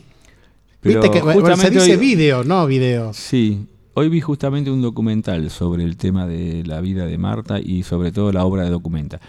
Marta sí tiene una cosa muy re- re- re- destacable, una gran artista, pero el tema de, de trabajar, eh, digamos, fuera de cierto circuito, eh, que es incluir a la gente, que la cosa participativa, que, que son que forman parte de la obra. Fue una gran ¿no? difusora. Aparte, Claro. yo me acuerdo una vez, ¿te acordás una muestra que hizo en Ruth Bensacar? ¿Cómo me acuerdo cuando perfumó? Que, que hizo como así, tipo como una operación. Era como una. que estaban como una si fuera una sala de operaciones. No me acuerdo eso. Yo me acuerdo, y yo me acuerdo que después final, era como en una cápsula. Me acuerdo cuando echó perfume. Mirá que Sí, claro, En el. 9 de julio. no, Marta es interesantísima. No, pero aparte después, en un momento dado, hola, te puedo hacer una pregunta. Sí, dale. O sea, no es, ay, no. No, o sea, eh, eh, te podés charlar con ella y te tira un par de cosas que si sos lo suficientemente astuto, Ha hecho cosas geniales. te puede dar un gol. ¿Viste? Como los grandes Sí, directores sí, sí, técnicos. Te dice dos cosas. Sí. La casaste, la casaste. No la casaste, bueno. No llegó Sí, tu momento. sí, sí, sí. Además tiene una forma de comunicar que también es muy, digamos, este, evolucionada. Porque no se queda. Mirá la- si la traemos a Marta Sí, Minujín acá. totalmente. La verdad que sería. Porque hablar con Marta es como hablar con cualquiera. Exacto. O sea, ella no, no, No es hermética. no se escuda en el hermetismo de la parábola, de la, De la de la intelectualidad vacía, que no lo hace ningún artista ni de Europa ni de Estados Unidos. Los artistas son muy claros. ¿No te parece que el, el arte contemporáneo especialmente Hay mucho de ha eso. Hiperintelectualizado? Sí, pero eso, eso sabes que denuncia cierta, cierto vacío. Falta de bondi, Sí, cierto vacío. falta de hospital público, es, falta es tratar de... cubrir con un montón de artilugios eh, que, que, tenés- que estás diciendo un discurso vacío. Porque el que necesita comunicar trata de ser lo más amplio posible, por más que se haya leído la biblioteca de Alejandría. Pero, eh, Sí, pero a ¿entendés veces lo pareciera, decir? pero a veces pareciera que el- al- incluso ciertos textos curatoriales, en vez de acercar a la obra, Exacto. es como que te tratan de decir, tomátela, que sos un nabo. Y eso es muy contraproducente. Sí, es- y eso es un esnovismo eso lo, excluyente. eso lo vibra, lo siente y lo percibe cualquier persona sensible.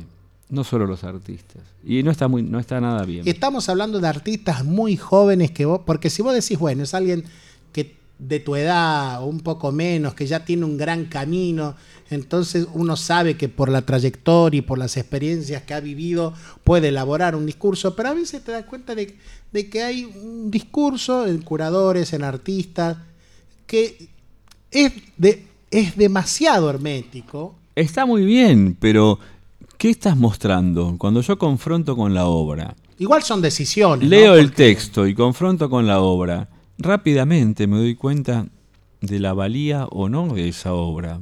Así que por más que la dibujes, si, La eso obra- no- si eso- la obra no se sostiene, pero no lo digo yo, Mira, me acuerdo que hice una sola clínica en mi vida. Tengo ganas de volver a hacer otras clínicas con Fabián Burgos, artistazo. Ah, Fabián Burgos, un beso enorme. artistazo. Es un ser hoy, adorable. hoy estamos tirando eso. La verdad que Sí, somos pero- una catarata de amor. no, Fabián se lo es- merece. Fabián es una persona. Yo lo quiero mucho y le debo mucho. Su hijito hermoso, que siempre lo Yo, veo. no, yo me acuerdo que y- Lo felicito a Adrián Burnos por su hijo, por su familia. No, Fabián, Fabián. A Fabi- ¿y Fabián, Fabián, Fabián, Burnos? entendí, Adrián. Ah, no, no, perdón. la sordera de la vejez. Y es un chico adorable y muy trabajador. Exactamente. Muy tra- yo me acuerdo que lo he visto, he charlado con él por algún tema, laburando él, ¿viste? Como Laura Códega, que le hemos tenido acá. Súper cálido, súper cariñoso. exactamente. Entonces, eh, me acuerdo que hemos tenido, y, y hice con él en clínica, y hay dos cosas que me quedaron ahí como grandes hits de esa experiencia. bueno. Primero, la noción de Greatest verdad, hits. ¿existe o no? ¿La? La noción de verdad, ¿existe o no? O sea, que en un debate de arte, en una clínica, se hable de filosofía, me parece que se va por el buen camino, ¿no? Por supuesto. Y, y otro tema era si la obra habla por sí misma o no, que es de lo que estábamos hablando de estos Claro. textos herméticos. O sea, si la obra habla por sí mismo y si ese hablar por sí mismo tiene una cierta entidad o el texto o u otra cosa, o la curatorialidad, necesariamente tienen que estar presentes como para hacerla hablar indirectamente, por decirlo de alguna manera. Pienso que el lenguaje visual y el lenguaje escrito son dos lenguajes diferentes. De nada sirve eh, tratar de poner en palabras, explicar linealmente o eh, la obra se percibe con ciertos sentidos y la palabra tiene que ser aportar otra cosa. No puede, digamos, hacer una mera descripción lineal con artilugios de la obra. Tiene que aportar, eh, digamos, otra cosa, sumarle a la obra. ¿Entendés? O sea, entonces ahí se produce como una dicotomía donde tiene que ser algo muy esquizofrénico. La palabra o el título no tiene que ser descriptivo, tiene que ser otro aporte, a, tal nivel como la obra visual. Exactamente. Acá también eh, nos están mensajes. diciendo acá la producción que nos está escuchando Teo Discoli, el hermano de Amparo Discoli. Gran abrazo, mi viejo. Mandale un beso enorme. Es un tándem. Los, los Discoli- Seguimos con los besos y los abrazos. Brothers, los Discolo Brothers. Teo también un grande. Una persona adorable, cálida, Educado. y muy, muy conocedor del arte. Exactamente. Así que bueno, le estamos mandando. Gracias por escucharnos. Exactamente. Eh, la verdad que es un orgullo saber que está Teo del otro lado. Por supuesto. Un gran amigo. Y eh, en este momento tengo mi celular y tengo un par de notas muy breves que las vamos a escuchar así al estilo escúchelo directamente del celular. Porque ya no nos queda mucho tiempo. Exactamente, una es con Amalia Amoedo, que no sé por qué ahí, no sé por qué cuando la entrevisté dije Boedo y obviamente saltó. Ah, bueno. Y no, pero bien, bien. Cuando, en su muestra em, brillan colibríes. Gallery, nada más ni nada menos que de Amalia Boedo, así de una. Museo Amoedo. Amalia Amoedo. ¿Cómo andás? Muy bien, ¿cómo estás vos? Pero qué voz increíble. ¿Qué... ¿Alguna vez estudiaste canto? Sí, estudié canto, pero solamente por hobby. Contanos cómo se llama esta muestra, bueno, y un poco cómo fue el móvil de esta muestra tan increíble con un novio como nuestro querido juez Brusone. Y esa obra tiene que ver un poco con todo lo que es superstición y buena suerte y, y las cábalas de la vida. Entonces, ¿viste cuando ves una novia que hay un viejo dicho que dicen que hay que pedir tres deseos? Las cábalas, todas esas cosas, tirar la- los ramos. Claro, sí, por las dudas, soy bastante cabulera. Y para tu producción artística, artística, ¿cómo te las ingenias? O sea, ¿cómo es la manera en que vos encarás desde tu posición y desde tu realidad la producción artística? La verdad que por suerte ideas están todo el tiempo. Esta obra, esta muestra en Gallery, sale de un libro que yo edité hace como, no recuerdo, pero cinco años aproximadamente, que se llama Cruz del Sur, de poesías. ¿La poesía incide mucho en tu obra? Sí, y no solo la poesía, mucho los sentimientos más profundos. Amalia Moedo, Museo Porcelanato, estamos en todo lugar. Qué cara dura, qué cara dura que soy. La verdad que reconozco que tengo la máscara de hierro. Pero macanuda porque yo la quería conocer. Hay que tener aliados buenos.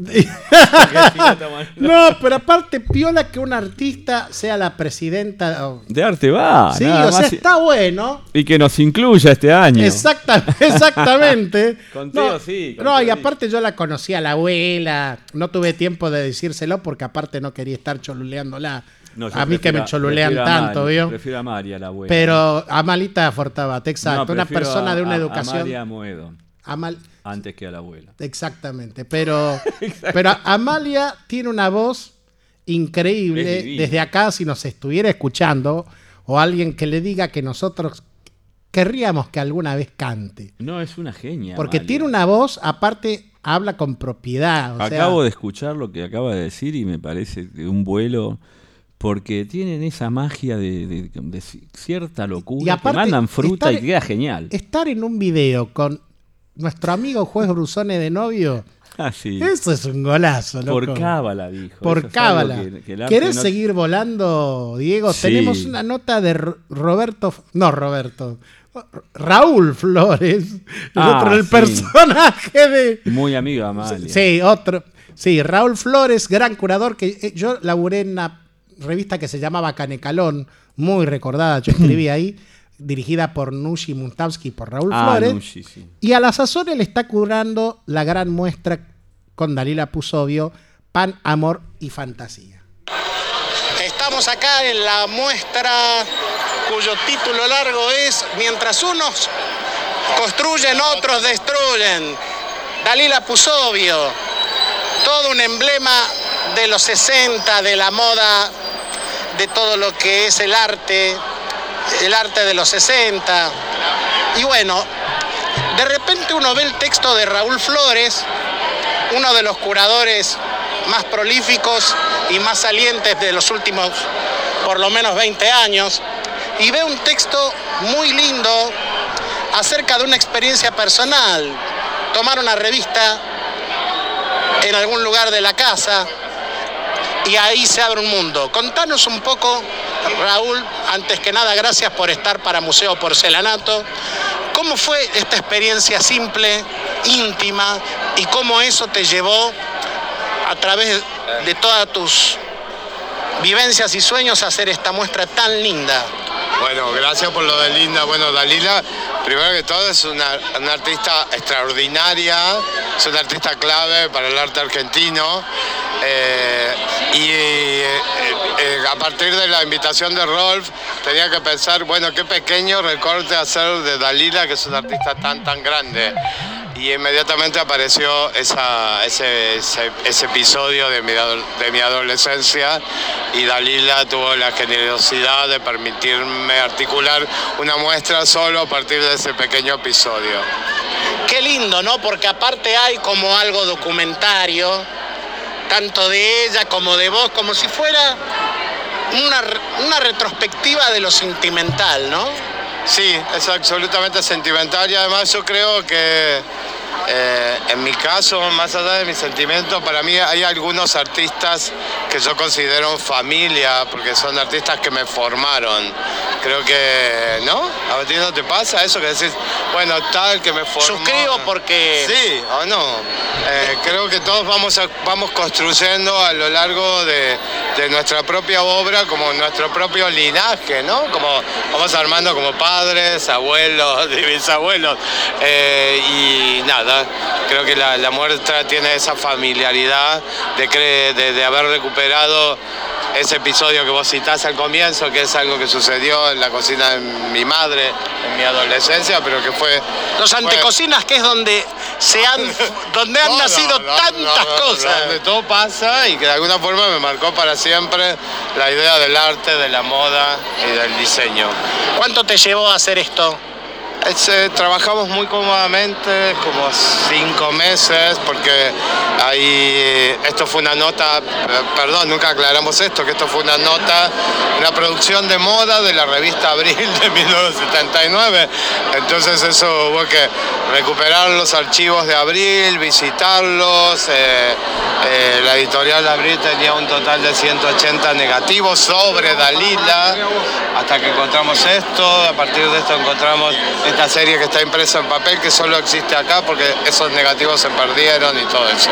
Eso llevó más o menos seis meses. Qué lindo poder recuperar todo esto en un país donde a veces lo- el archivo no tiene el lugar que debería tener, ¿no es cierto? Totalmente. Muchísimas gracias Raúl, curador, Raúl Flores, curador de esta muestra que se llama Mientras muchos construyen, otros destruyen. Un abrazo, viejo. Chao. Y ese es el nombre real, porque Pan, Amor y Fantasía era el nombre de la nota de la revista Abril, que es tomada como inspiración para esta muestra de Dalila Pusovio en Rolf Art, curada por Rolf Flores. Diego Fontanet, justo. Llegamos con el top que indica la hora 21 desde el Observatorio Naval de la Armada Argentina, como se decía antes. Diego, la, eh, la verdad que fue un gusto tenerte. Muchos respetos y muy agradecido. Qué lindo, el respeto es la base del amor, es la base de todo, ¿verdad? Exacto. Amor y respeto. Exacto. Diego Fontanet, Jorge Porcel de Peralta, Museo Porcelanato, Cemento Radio. Hasta el lunes próximo a las 21 horas. Chao.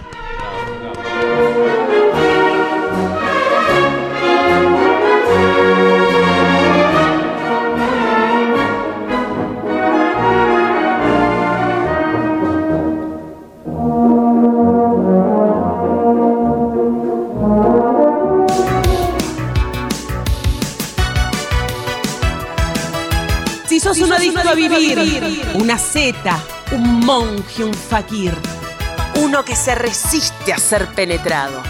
Talking away. I don't know what's left to say. I'll say. Que no te agarren, porque vuelven los días divertidos. I'll be coming for your love, okay? Take on me. Cemento Radio.